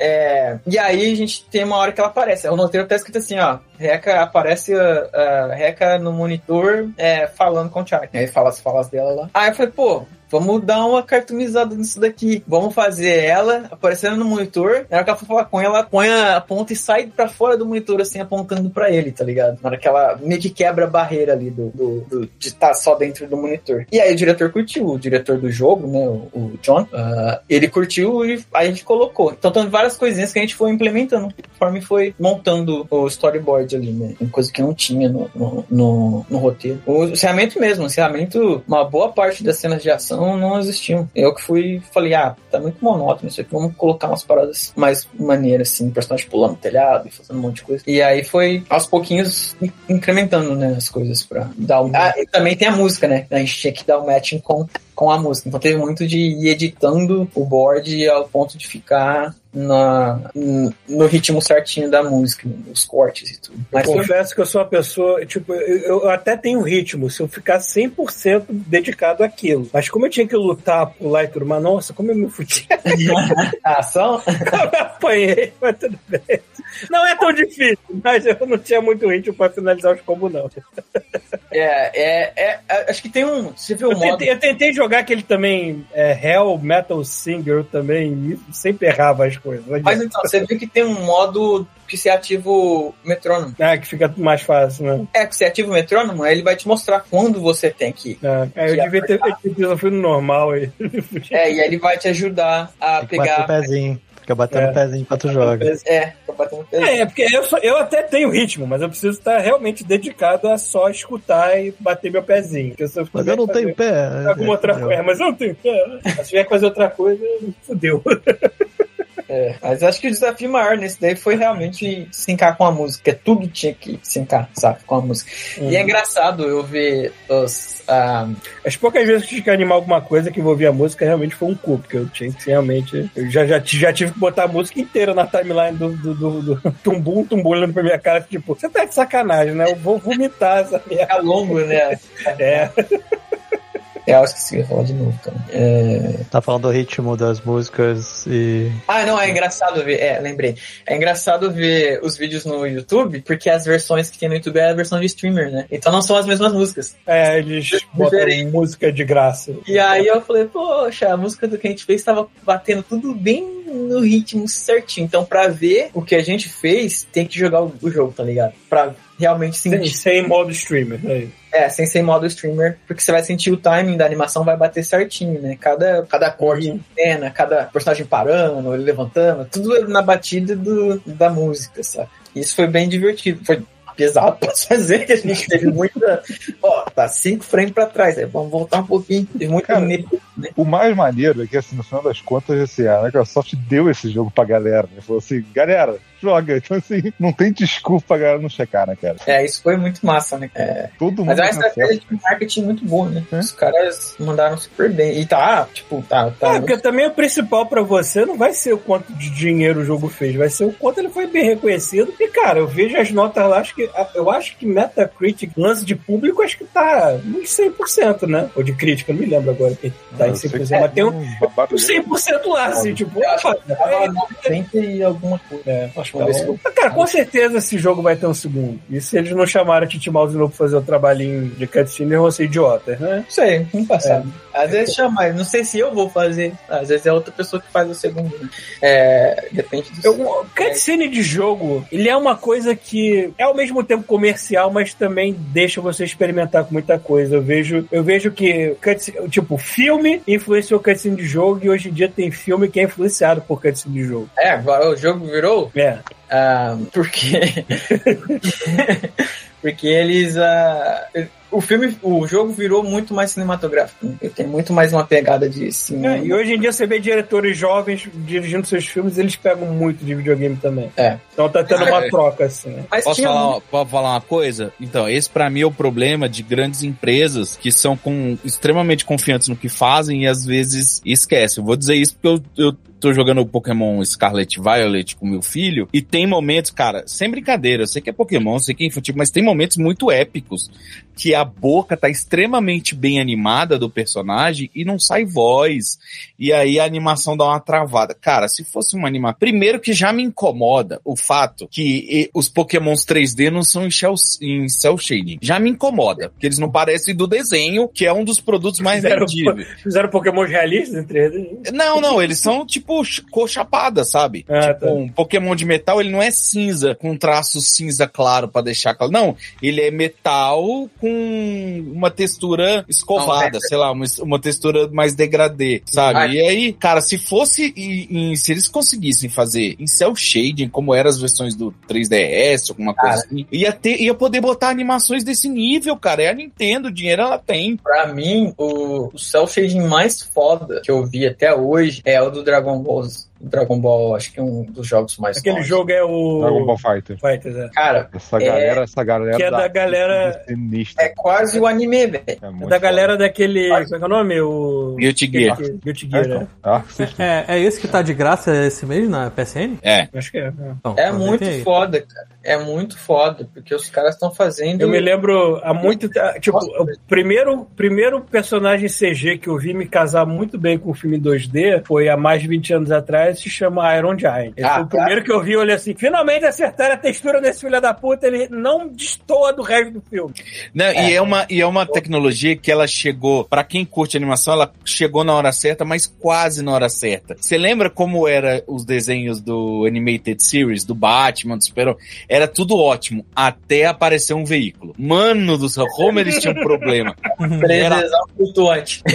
É, e pra quem é otaku, né, o Initial D, que tem os carros fazendo drift, que começou com a computação fazer. gráfica, que parece, tipo, é, latinha lixada, né, e nos últimos era cel shading. Eu acho que um dos primeiros eles chamam de o Blue Six. Eu acho era um filme que eles. É o primeiro, um dos primeiros filmes a usar o 3D com 2D. Ah, Era um submarino, não lembro É. como é que era. Eu lembro disso aí. É, a animação do 2D era muito foda, cara. Ah. Era- A é, Disney, a Disney usou muito, mas você via que era, entendeu? Aladdin, então, nossa, como Aladdin tem coisa em 3D, mas é 3D, porra! Mas, se tu pegar o- filme que eles realmente investiram no 3D, que pra mim é um filme muito foda, foi totalmente injustiçado. Cassiopeia. Qual?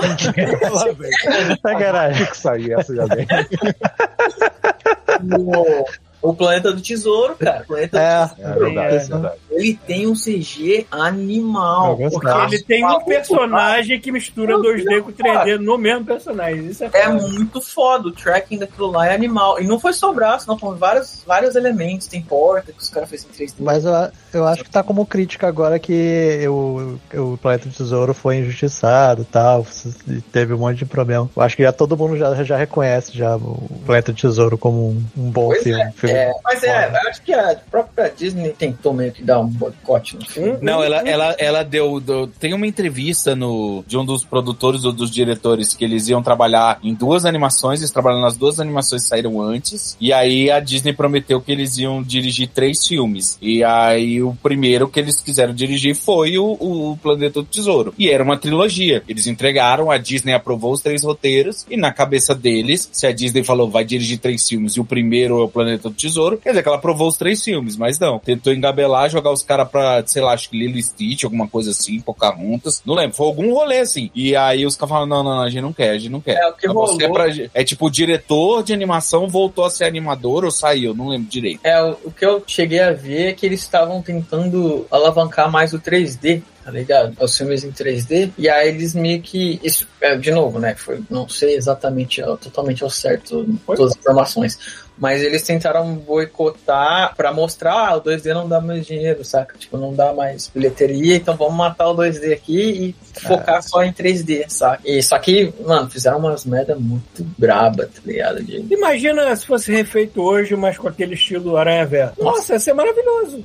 Porra, ninguém ia falar nada de errado. Ah, Olha o Klaus, velho. Klaus é. Klaus, caralho, animal. Klaus é muito Porra. bonito. Caralho, mano. é muito animal. Aquele filme é animalmente bonito. né? Eles misturam essa técnica de deixar a parada toda tridimensional, com textura, aparecer, se olha. Eu lembro que a gente ficava discutindo, falava, como é que eles fizeram isso aqui, né? Tipo, como é que eles... É foda. Brother, tinha, tinha gente na época do Mônica e uma aventura no tempo que achava que era 3D, porque as pessoas nunca tinham visto uma animação em flash daquele jeito, Toda onde você, onde você conseguir enganar de que as feições da cara da Mônica estavam se movendo, Ah, é. que o rosto dela fosse tridimensional. E não era! Não é. Nem um pouco tridimensional. Aquela merda era a coisa mais gráfica possível. É, então, mas é que essa galera nunca tinha visto, né? É. a, gente, a gente acostuma com tecnologia, né? A gente, os nossos olhos acabam ficando bem O próprio acostumados. Hi-Fi, que a gente teve. A gente que é animador, a gente tem dificuldade de ver aquilo é 2D, aquilo é 3D. A gente tem dificuldade de ver onde é que tá casando as coisas, né? Isso é uma coisa nova que a gente tá com dificuldade de perceber. Isso é massa, porque é uma coisa nova que, que, que, que E a gente que é profissional, às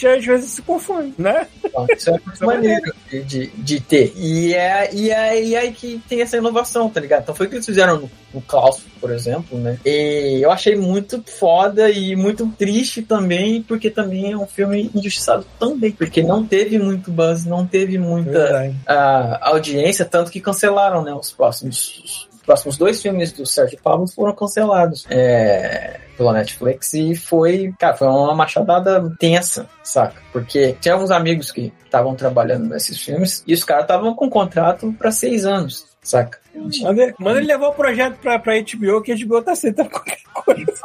E, A e Amazon, né? esse tipo de coisa, eu particularmente acho que isso tinha que ser, sabe, tinha que ter uma certa intervenção ah, ah, governamental, sabe? Tipo, quando esse tipo de coisa acontece. Porque no estúdio, por exemplo, eles estavam empregando várias pessoas e teve gente que, cara, tá, tinha mudado pro país pra É. trabalhar no filme, com família, matriculou, sabe, criança É. escola. E aí, duas semanas de trampo, hum, cancelado, foi mal, galera, vocês vão ter que voltar pro seu país de origem. Imagina, me mudar pro Canadá e no mesmo ano, ah, o Rick Morty foi cancelado. Não, ano não, duas semanas. Semanas, é. duas semanas. Você mudou sua, sua família de país, tá ligado? Tu fez um, tinha gente que fez contrato de aluguel por seis meses, um ano. Esse, esse lance que aconteceu com Justin Roiler recentemente me deu flashback traumático, porque a gente passou por isso com o Louis C.K., aquele comediante americano. Na época que rolou o escândalo dele, a gente tava começando a fazer uma série chamada Cops, que tinha sido criada, escrita e dublada pelo filho da puta, do Louis C.K. E aí ele se enfiou nesse escândalo e a série, tipo, a gente animou um episódio. E foda-se, cancelou. E é foda, cara. É uma parada muito foda. E assim, não é culpa do estúdio em si, saca? É, Tipo, pois não é. Um, maluco faz merda, só que é o maluco mais importante do projeto. É, pronto. é a, produção, que, é essas empresas grandes, né? Que, e, mas eu, sinceramente, eu acho que elas tinham que ser responsabilizadas, sabe? Tipo, falar, ó, tu fechou um contrato, prometeu pra essas pessoas por tanto tempo e de repente tu tá tirando isso sem nenhuma. Do nada, né? Sem aviso. É, eu não sei qual foi o que, que eles é, tiraram disso, né? Às vezes eles, sei lá, pagaram pros artistas, ó, vamos te dar um suporte aí pra você poder se virar, né? Pior que eu acho que a animação ainda é mais seguro do que, por exemplo, a indústria de games. A indústria de games, você, a gente tem cada. A gente coleciona casos de jogos que deram merda e fuderam Então. com a vida de muita gente. Isso é uma. Porque é muito mais é muito mais um risco do que, se- do que um desenho animado mais tradicional. Uma coisa mais Quando a gente fez o Hi-Fi Rush, é uma coisa que eu tinha medo, tá ligado? Que a gente fez, e aí eu falei, cara, se esse projeto for cancelado, tá ligado? Isso aqui É. a gente vai morrer aqui, não, a gente não vai poder mostrar nada, tá ligado? Vai A gente só não passou por isso com Battletoads porque o nome era Battletoads. Cara, essa merda é importante demais pra nem cagar tão Então. rápido assim. Mas o. E ainda assim é possível, mas tudo bem. Não, mas o, o, o, o High-Five, ele é. Não existe. Desconhecido, né? Pois é, não existe. Nada, não tem nada disso.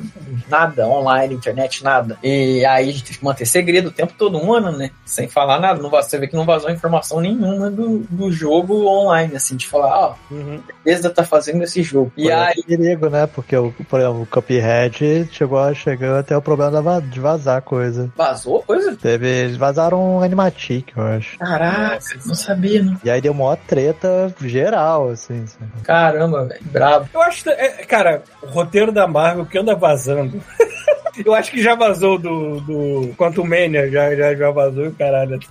É, Então, mas aí nesse, nesse ponto, eu fiquei naquela e, e demorava. Tava demorando, demorando, demorando pra estrear, saca? Aí eu falei, putz, será que cancelou esse velho? Até agora nenhuma notícia, nada. A gente chegou a animar uma série pra Netflix que até agora a gente não sabe quando é que vai ser lançada, se vai mudar de nome e tudo mais. Eu- Ó, eu ia trampar em uma, A hora que aparecer lá, eu vou. Ah, tá, é, eu me lembrei, eu fiz isso. Mas já esqueci da vida. depois que terminou o Agente Elvis lá, é, eu ia começar em uma outra chamada Bad Crimes, que era do Netflix, na segunda, assim, né? Os caras cancelaram ela na quinta. tipo, eu ia começar a trampar na segunda, tá ligado? Aí eu falei, caraca. Filha da puta que cancela isso deve achar que a animação é feita por robôs. Não é possível que a pessoa não pensa aqui. Caralho, gente. É complicadíssimo, cara. Porque assim, enquanto antes de começar a produção, eu entendo, tá ligado? Os caras cancelar. Uhum. Parada pra falar, sei lá, desacreditam do projeto, vamos cancelar. Mas depois que começou a produção, os caras vinham, tipo, porque já estavam na, met- sei lá, metade, né? Porque a animação é uma parte da produção, né?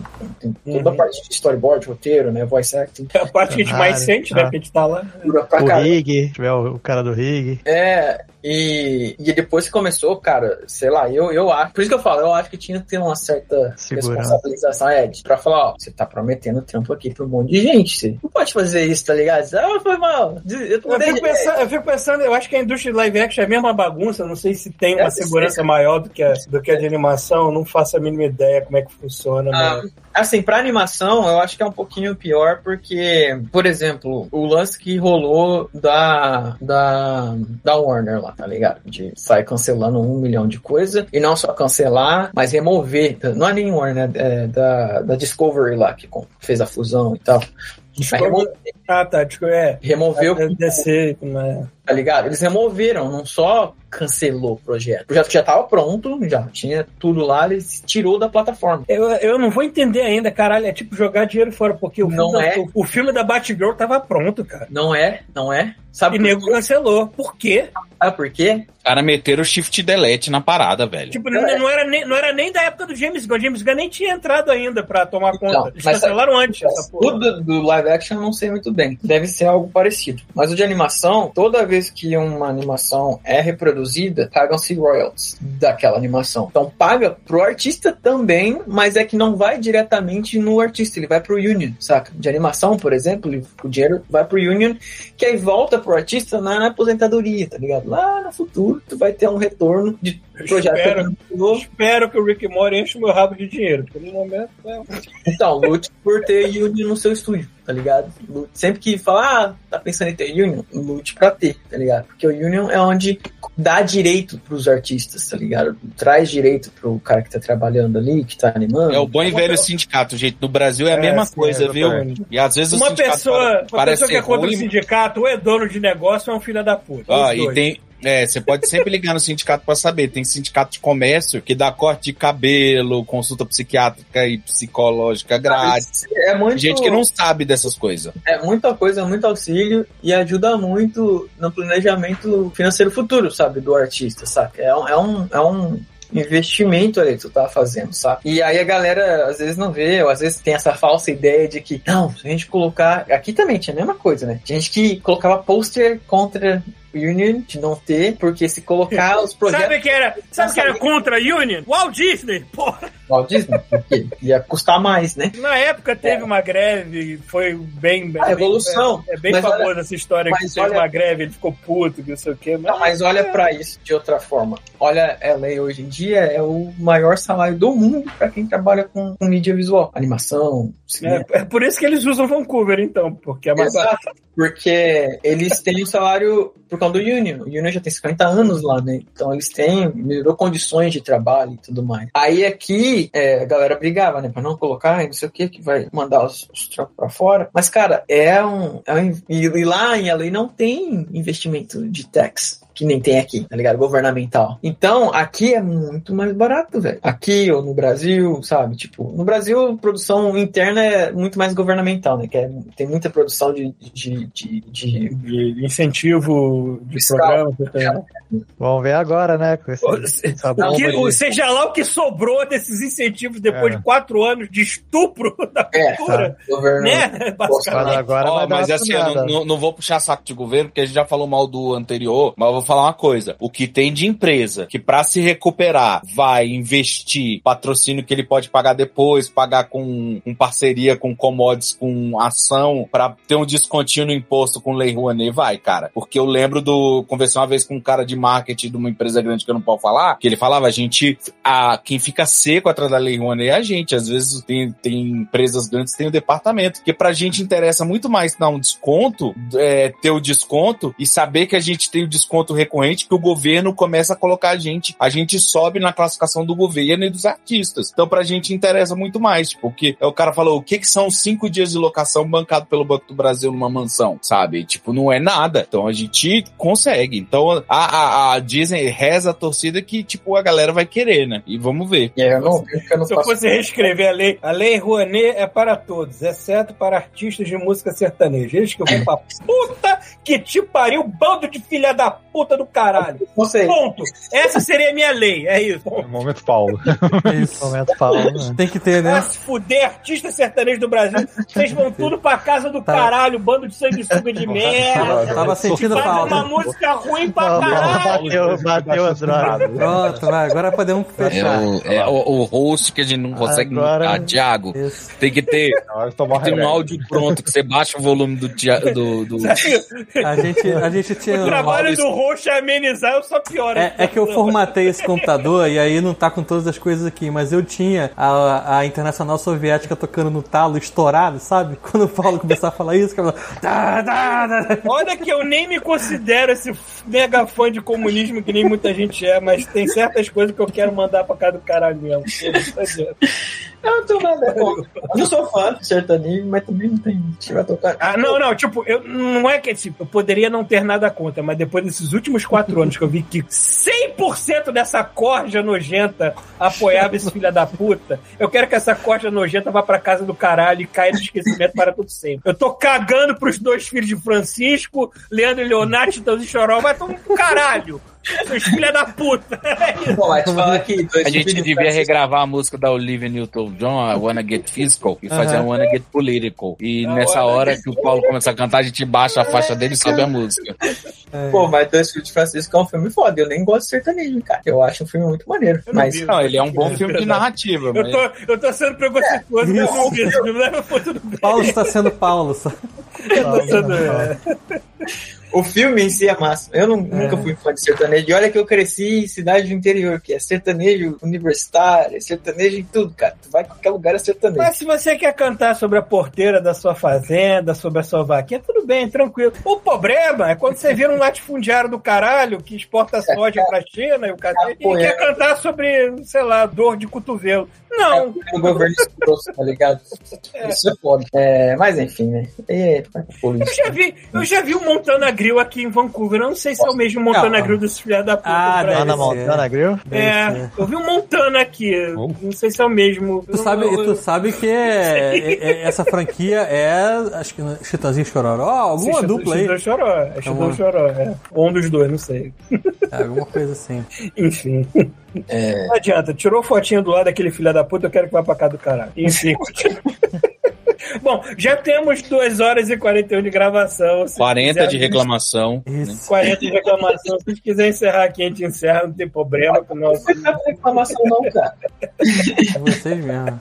Não, eu, eu é que gosto de soltar as estribeiras aqui. Foi mal, porque eu acho que eu tomei bastante do espaço de vocês aí. Mas tu tá aqui Não, pra isso, cara. Ah, você... Ué, mas você é o convidado, cara. É pra isso. A Ainda, gente, olha, a, você já a gente, você nunca. qualquer assunto que continuar mantendo isso aqui andando é um tesouro, porque tem hora que a gente fica um olhando pra cara do outro com aquela cara de agora? Você não faz ideia como é ruim ter um convidado que não rende, cara. É. É a pior coisa pra um programa. É a pior coisa. Aquele momento que você tem que pegar um graveto e chegar pro cara assim, fala uma coisa. Ah, tá bom saber, porque, mano, eu, se tu deixar, meu amigo, vai ficar cinco horas escutando eu falar. Porque eu Sobre o falo. assunto que a gente gosta, eu sei. Então já vai, é já vai treinando pros próximos aí. Quem sabe Isso aí. um, um podcast de gamer da- das gringas aí chamando você pra. Porra, seria- Eu acho, eu, acho que, eu acho que os assuntos Começa que a gente com- mais renderam quando a gente fala de jogo velho, porque todo mundo aqui é velho, e a gente Mas não começa para assim, e não para. Você participa, fica à vontade, aí participa mais duas vezes, aí começa a ver preço de headset. Aí, velho, nessa hora já era. Tô viciado. É. Aí viciou. O, o God Mode, ele é aquele último resquício que a gente tem de, de Labocine, de, de, de é, 2D Lab, de Cop Studio, que restou pra gente, entendeu? Então aquilo que a gente tinha todo dia, se encontrando com a galera falando merda, o Ah. God Mode virou aquilo que a gente faz semanalmente, pelo menos. Da hora. Ah, é massa, porque, tipo, eu, eu lembrei que tava no podcast agora, pô, cara. Tá É, porque, sabe, não pode de jeito, tu, tu conhece todo mundo, é isso mesmo, é, porra. falando- Que bom que você foi ciente em guardar as informações sigilosas de profissionais. É, cara, tem que sempre ser, né? Eu sempre tento É. manter o profissionalismo. Mas é, valeu por chamar aí, cara. Foi muito maneiro. Pô, cara, seja muito. Cara, eu quero, eu quero que todos os meus amiguinhos talentosos passem por aqui por algum momento. A gente já teve muitos, eu quero que tenham mais, entendeu? Que vocês merecem ter. Vocês, me- vocês merecem ter duas horas pra falar da vida de vocês, porque a vida de vocês é sempre interessante. muito obrigado, valeu. Se deixar, filho, vai muito longe. Uma vez eu fiz um. um, um- não era nem podcast, tipo uma entrevista com um amigo meu que fa- queria fazer. E aí eu falei, cara, você tem certeza? Eu falei, não, vamos fazer assim. O bagulho durou três horas, mano. Era eu falando lá de onde eu comecei, animação. Eu fiquei conversando com o nosso amigo Bruno enquanto tava fazendo um, um pato dono de feio pra caralho lá no, no, no papo dele, lá o papo de, de desenho que ele criou Outro, outro Bruno. Outro Bruno, não esse Bruno. Outro Bruno. Não, é. O verdadeiro amigo. É. Isso. Nossa. Zoeira, Bruno. Tô ligado. não, relaxa, cara. Bom, é, eu sei que a gente tem e-mail pra ler, mas a gente vai deixar próximo, são quase três horas de podcast. Eu quero agradecer a todo mundo que aturou a gente até agora e vai aturar a gente quando esse negócio virar formato MP3 em breve. Então, Douglas, muito obrigado por estar aqui. Caralho, que trabalho foda que vocês fizeram, tá? Excelente. Tomara que saia um segundo aí Ainda digo que Shadow Drop foi mais gostoso ainda, porque tu não sabe de porra Eu- nenhuma, tu eu liga o jogo. irado você. Porra, que maneiro! Eu acho que é muito melhor do que ficar se alimentando de trailer às vezes. É tu ter uma parada dessa que é boa. Não é uma parada qualquer merda, entendeu? É boa. Ah, massa. Então, Feliz que você pô, tenha gostado, cara. pô, Valeu. a gente gostou. Ah, pena, o Chuvisco foi o que mais jogou. O Chuvisco é o que mais estava empolgado, que mais jogou aqui. Cadê o é Chuvisco? bicha do Chuvisco não tá aqui. Mas vai fazer- Vai ter que vir no 2, quando fizerem o 2. É, Semana que vem vai falar sozinho nessa porra. Então é isso. Beleza, é. valeu, rapaziada. Valeu, gente. Você não precisa sair agora, não, que o Thiago vai dar um stop aqui. Valeu. Pode dar um abraço às pessoas do chat. Até mais. Até semana que vem. Até.